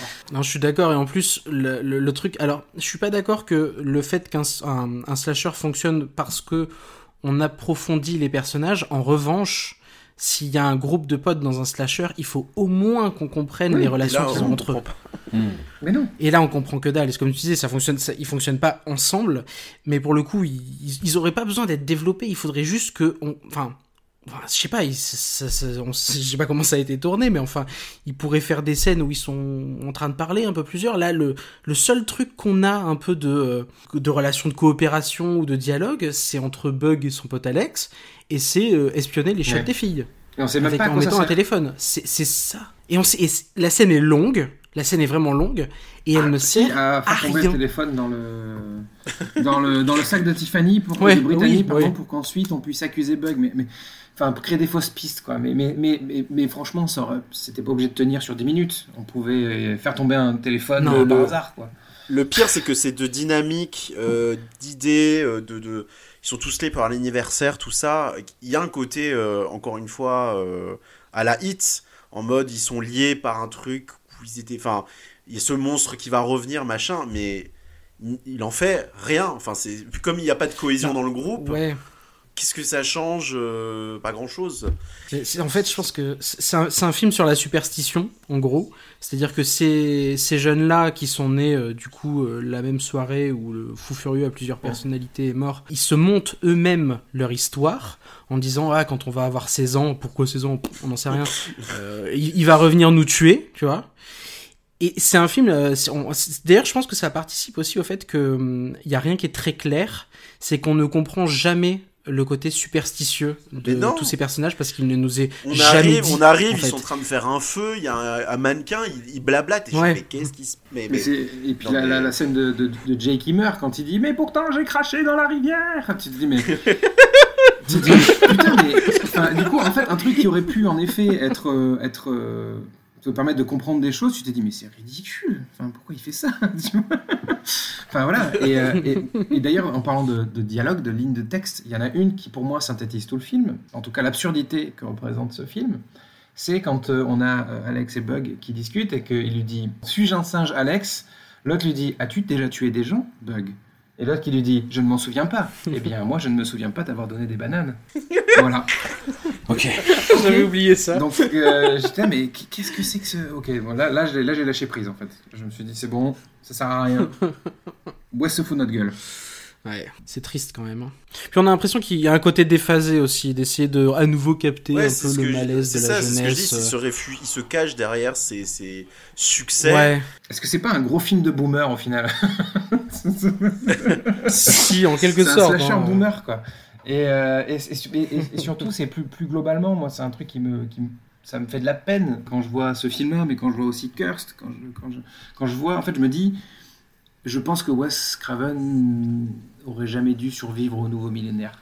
Voilà, il aurait dû arrêter de faire des films peut-être, je sais pas, mais en tout cas, Bah déjà, il, ouais, il traînait un peu la il- patte. il est- il- c'est ça, il n'était pas fait pour le 21e siècle. Oui, mais alors ça veut dire qu'il serait resté sur la musique de mon cœur. je, sais, je- je sais pas ce qui est le pire. C'est vrai. le, le, le- son problème, c'est qu'en fait, il aurait dû en fait avoir un parcours. Carpenter, lui, euh, avait compris qu'avec les studios, ça allait être moyen-moyen, même s'il il s'en est quand même bien tiré, global, enfin pour certains films, c'est d'alterner des, trucs indépendants et des films de studio. Bon, après, bon, c'est lui aussi à un moment donné, c'est emballé, mais Craven, on a l'impression qu'à chaque fois, il est revenu toujours vers le studio, un peu comme s'il avait jamais, comme si la leçon n'avait jamais Ouais. été, ou alors comme on disait la dernière fois, oui, potentiellement qu'il avait besoin d'argent et. euh, Mais c'est triste, mais c'est ça qui est triste. Par naïveté aussi, je pense. hein. Parce que c'était souvent avec des studios différents au final. Parce que ma salle to take, c'était quoi euh, Ma soul Je- to take. C'était Regency, je crois. Attends, je vais. Ouais. mais- Mais, ah, et- Il y a eu Universal avec euh, The Serpent and the Rainbow. Il y a eu la Warner avec l'ami mortel. J'ai l'impression qu'il a beaucoup navigué. Je sais pas s'il n'y a pas eu un truc de. Je vais chercher le studio qui va me laisser faire. C'est possible, hein. mais et en même temps, j'ai envie de te dire, euh, est-ce que ce serait pas logique qu'un réalisateur qui base euh, beaucoup de, enfin, de ses thématiques sur la naïveté, en tout cas, euh, est-ce que ce serait pas logique qu'il se vrai. fasse finalement euh, avoir à son propre jeu, quoi Non, pardon, c'est pas Regency, c'est Relativity Media, excusez-moi. Pour, pour revenir à une comparaison de carrière, c'est vrai qu'il a plus un. Ouais, je sais pas, ceci dit, une, une trajectoire de carrière à la Toby Hooper. Toby Hooper, Toby Hooper, je crois que la, la chute, elle est. Wes Craven, C'est on, encore plus on cruel. disait- hein. on parlait, de, on parlait montagne russe, Craven. Non, c'est vrai, Euh, c'est vrai, Hooper, c'est il y a, y a pas de, il y a pas de Il y a pas de montagne. montagne, hein, c'est ouais, ça a non, descendu d'un coup. Non. C'est- Non, non, Hooper, Hooper c'est pire, tu vois, parce qu'il a, il a, C'est été, bien pire, euh, ouais. il a été en contact avec les, euh, la Canon, C'est ça. pour qui il a fait Ouais. deux films. Qui était bien. Euh, Ouais, et Life Force qui était super Ouais. mais que la Canon a détesté. Ils l'ont forcé du coup à faire Massacre à la tronçonneuse 2 euh, sur lequel il a failli crever tellement les conditions de tournage étaient euh, innommables et qui est plutôt cool hein, qui est plutôt cool, bien. est cool. Non, mais c'est pour ça, en fait, c'est le, le, le côté montagne russe, je le voyais, en fait, jusqu'au deuxième massacre à la tronçonneuse, mais c'est vrai qu'après, ça ne fait Non. que descendre. Ouais. Il y a, Jusqu'à son dit, dernier euh, dans- film qui est d'une tristesse qui- mais absolue. alors, qui est Jean. horrible, Ouais. ouais. Mais ceci dit, dans les années 90, il a eu, euh, il y en a un que je, je sauverai peut-être, c'est The Mangler avec euh, Robert Englund, une adaptation. de- c'est euh, c'est pas, c'est son moins pire. Après Massacre à la tronçonneuse, je pense que c'est son moins pire. Ah, Ma- Massacre à la tronçonneuse 2. François euh, l'a l'a vu, l'a vu pour. euh, Si, il y a cette espèce de grosse machine vivante, Oui, euh, oui, oui, un peu la- organique. euh, Bah, c'est la- la- Visuellement, c'est bien. La presseuse de linge, bah, le, le film qui pourrait, euh, qui pourrait s'arrêter à partir du moment où les personnages comprennent qu'il faut rester à plus de 3 mètres de la machine. Exactement. Mais personne ne le fait. Mais non, mais il, mais tu sais pourquoi personne ne le fait? Parce que le méchant patron incarné par Robert Englund oblige les, les pauvres Ouais. ouvriers à travailler. Parce qu'il les oblige à passer plus Bah oui. il fait Bah oui, des cartons. ouais, c'est pour ça que ça continue. Et en plus, bon, non, je vais pas spoiler le film, mais, euh, mais pour le coup, je trouve que c'est c'est peut-être euh, c'est peut-être son moins pire de la fin de sa carrière, mais c'est vrai que la pente est beaucoup plus raide et c'est vrai que Jean est un, est un enfer. On, on- on- on le sait qu'on va se faire ces, ces épisodes Toby Hopper. Écoutez, j'ai déjà tout vu. Moi j'ai vu la moitié, je pense, donc euh, je, suis, je suis pas mal aussi. Non, mais c'est vrai que pour le coup, euh, autant un John Carpenter fait, euh, je sais pas. euh, J'ai l'impression que Wes Craven, c'est quelqu'un qui avait pas suffisamment confiance en sa mise en scène. C'est-à-dire Ouais. que Carpenter, il y a un truc de, il sait qu'il va, il sait que c'est un esthète et il sait que euh, il y a des trucs qui vont fonctionner. Quoi. Wes Craven, j'ai l'impression qu'il, Il ne sait- il le sait jamais. Il ne sait pas. Il le sait pas toujours. Ouais, il y a un truc un peu comme ça de, euh, de pas être assuré. Et du coup, c'est vrai que ses meilleurs films, finalement, c'est ceux qui ont des, des, des récits assez simples. C'est pas les, euh, comme My Soul to Take ou euh, la musique de mon cœur qui dure deux heures. C'est ceux qui, euh, comme Deadly Blessing, comme euh, Le sous-sol de la peur. People, le sous-sol de la peur, voilà exactement, où t'as des trucs, des postulats assez simples, ça part dans un sens, il veut dire un truc et il sait ce qu'il veut dire, c'est simple mais ça marche quoi. Et puis c'est tenu, hein. il y a un ton d'un bout à l'autre, Ouais, euh, ouais. voilà, où il n'y a pas euh, des réécritures au montage, euh, enfin... C'est- Ça y est, moi je, ça y est, je le prends pareil, je le prends en empathie et en pitié. euh, Ah, mais c'est- je pense que c'était le but. Je l'appelle Wessou. maintenant, je l'appelle Wessou. Écoutez, messieurs, je vous remercie. On se retrouve dans 15 jours pour la dernière partie euh, de cette rétrospective Wes Craven, qu'on consacrera bah, à tous les ouvrages euh, qu'on aura pu se mettre sous la main, euh, consacrés au réalisateur, à- aux épisodes de série, à ses productions, à ses scénarii. Euh, on évoquera tout ça en vrac, et puis on passera un gros moment euh, de l'épisode sur la saga Scream. Of course. Série, série et film. Série et film, ouais. On sent Je m'en la... fous, j'ai déjà vu la série, moi je, je suis en empathie avec vous. hein. Mais euh, vraiment. Ah, j'ai- euh, je l'ai vu aussi, mais euh, j'avoue que je pense que je vais la re-regarder parce que j'en ai zéro souvenir. À part Euh. peut-être la saison un peu, la, la- la saison. Mais on doit vraiment se farcir les productions, euh, Wes Craven, parce qu'il y a quand même Dracula 2000. Écoutez, au pire- a- Moi, je me dévouerais pour certaines. Ouais, parce que merci j'ai- Jérémy. Moi, Dracula 2000, ça me gêne pas. Non, mais il y a des trucs, franchement, c'est chaud. quoi. Je sais. On, se les répartit, on se les répartit. Ouais, ouais. je- Vous allez tellement rire devant Mind Reaper. Mais, Mind- mais tu vois, mais Mind, Mind Reaper, à la limite, je, dis- je- je comprends parce que c'est- il y a une filiation. Enfin, je veux dire, c'est une sorte de, de, de faux, euh, de faux la colline à des yeux. Donc, enfin, de, de colline à des yeux 3, c'est comme ça que ça a été euh, C'est ça. promu. Bah, c'est un des, il a 12 titres. Oui, hein, oui, je film. sais, mais voilà. Enfin, en tout cas, il y a, il y a Il a une, douze une- une sorte de filiation aussi ténue soit-elle. Mais, mais euh, après, enfin, moi, je suis pas contre de me retaper les, euh, les Wishmaster, par exemple. euh, Mais bon, enfin, après, Il a produit que le 1, je crois. Oui, il a produit que le 1, mais, mais je veux dire, après, il y a des trucs qui ont l'air d'être scandaleux, quoi. Enfin, euh, Genre Euh, Fear. Carnival of South. Mais moi, je, je- je- moi, je suis client, je veux voir ces choses-là. Bon, écoute, bah, Jérémy, c'est ta mission. Moi, je vais me taper les, les séries, hein. Allez, bah dans 15 jours, merci à vous. Allez, salut Allez. Salut.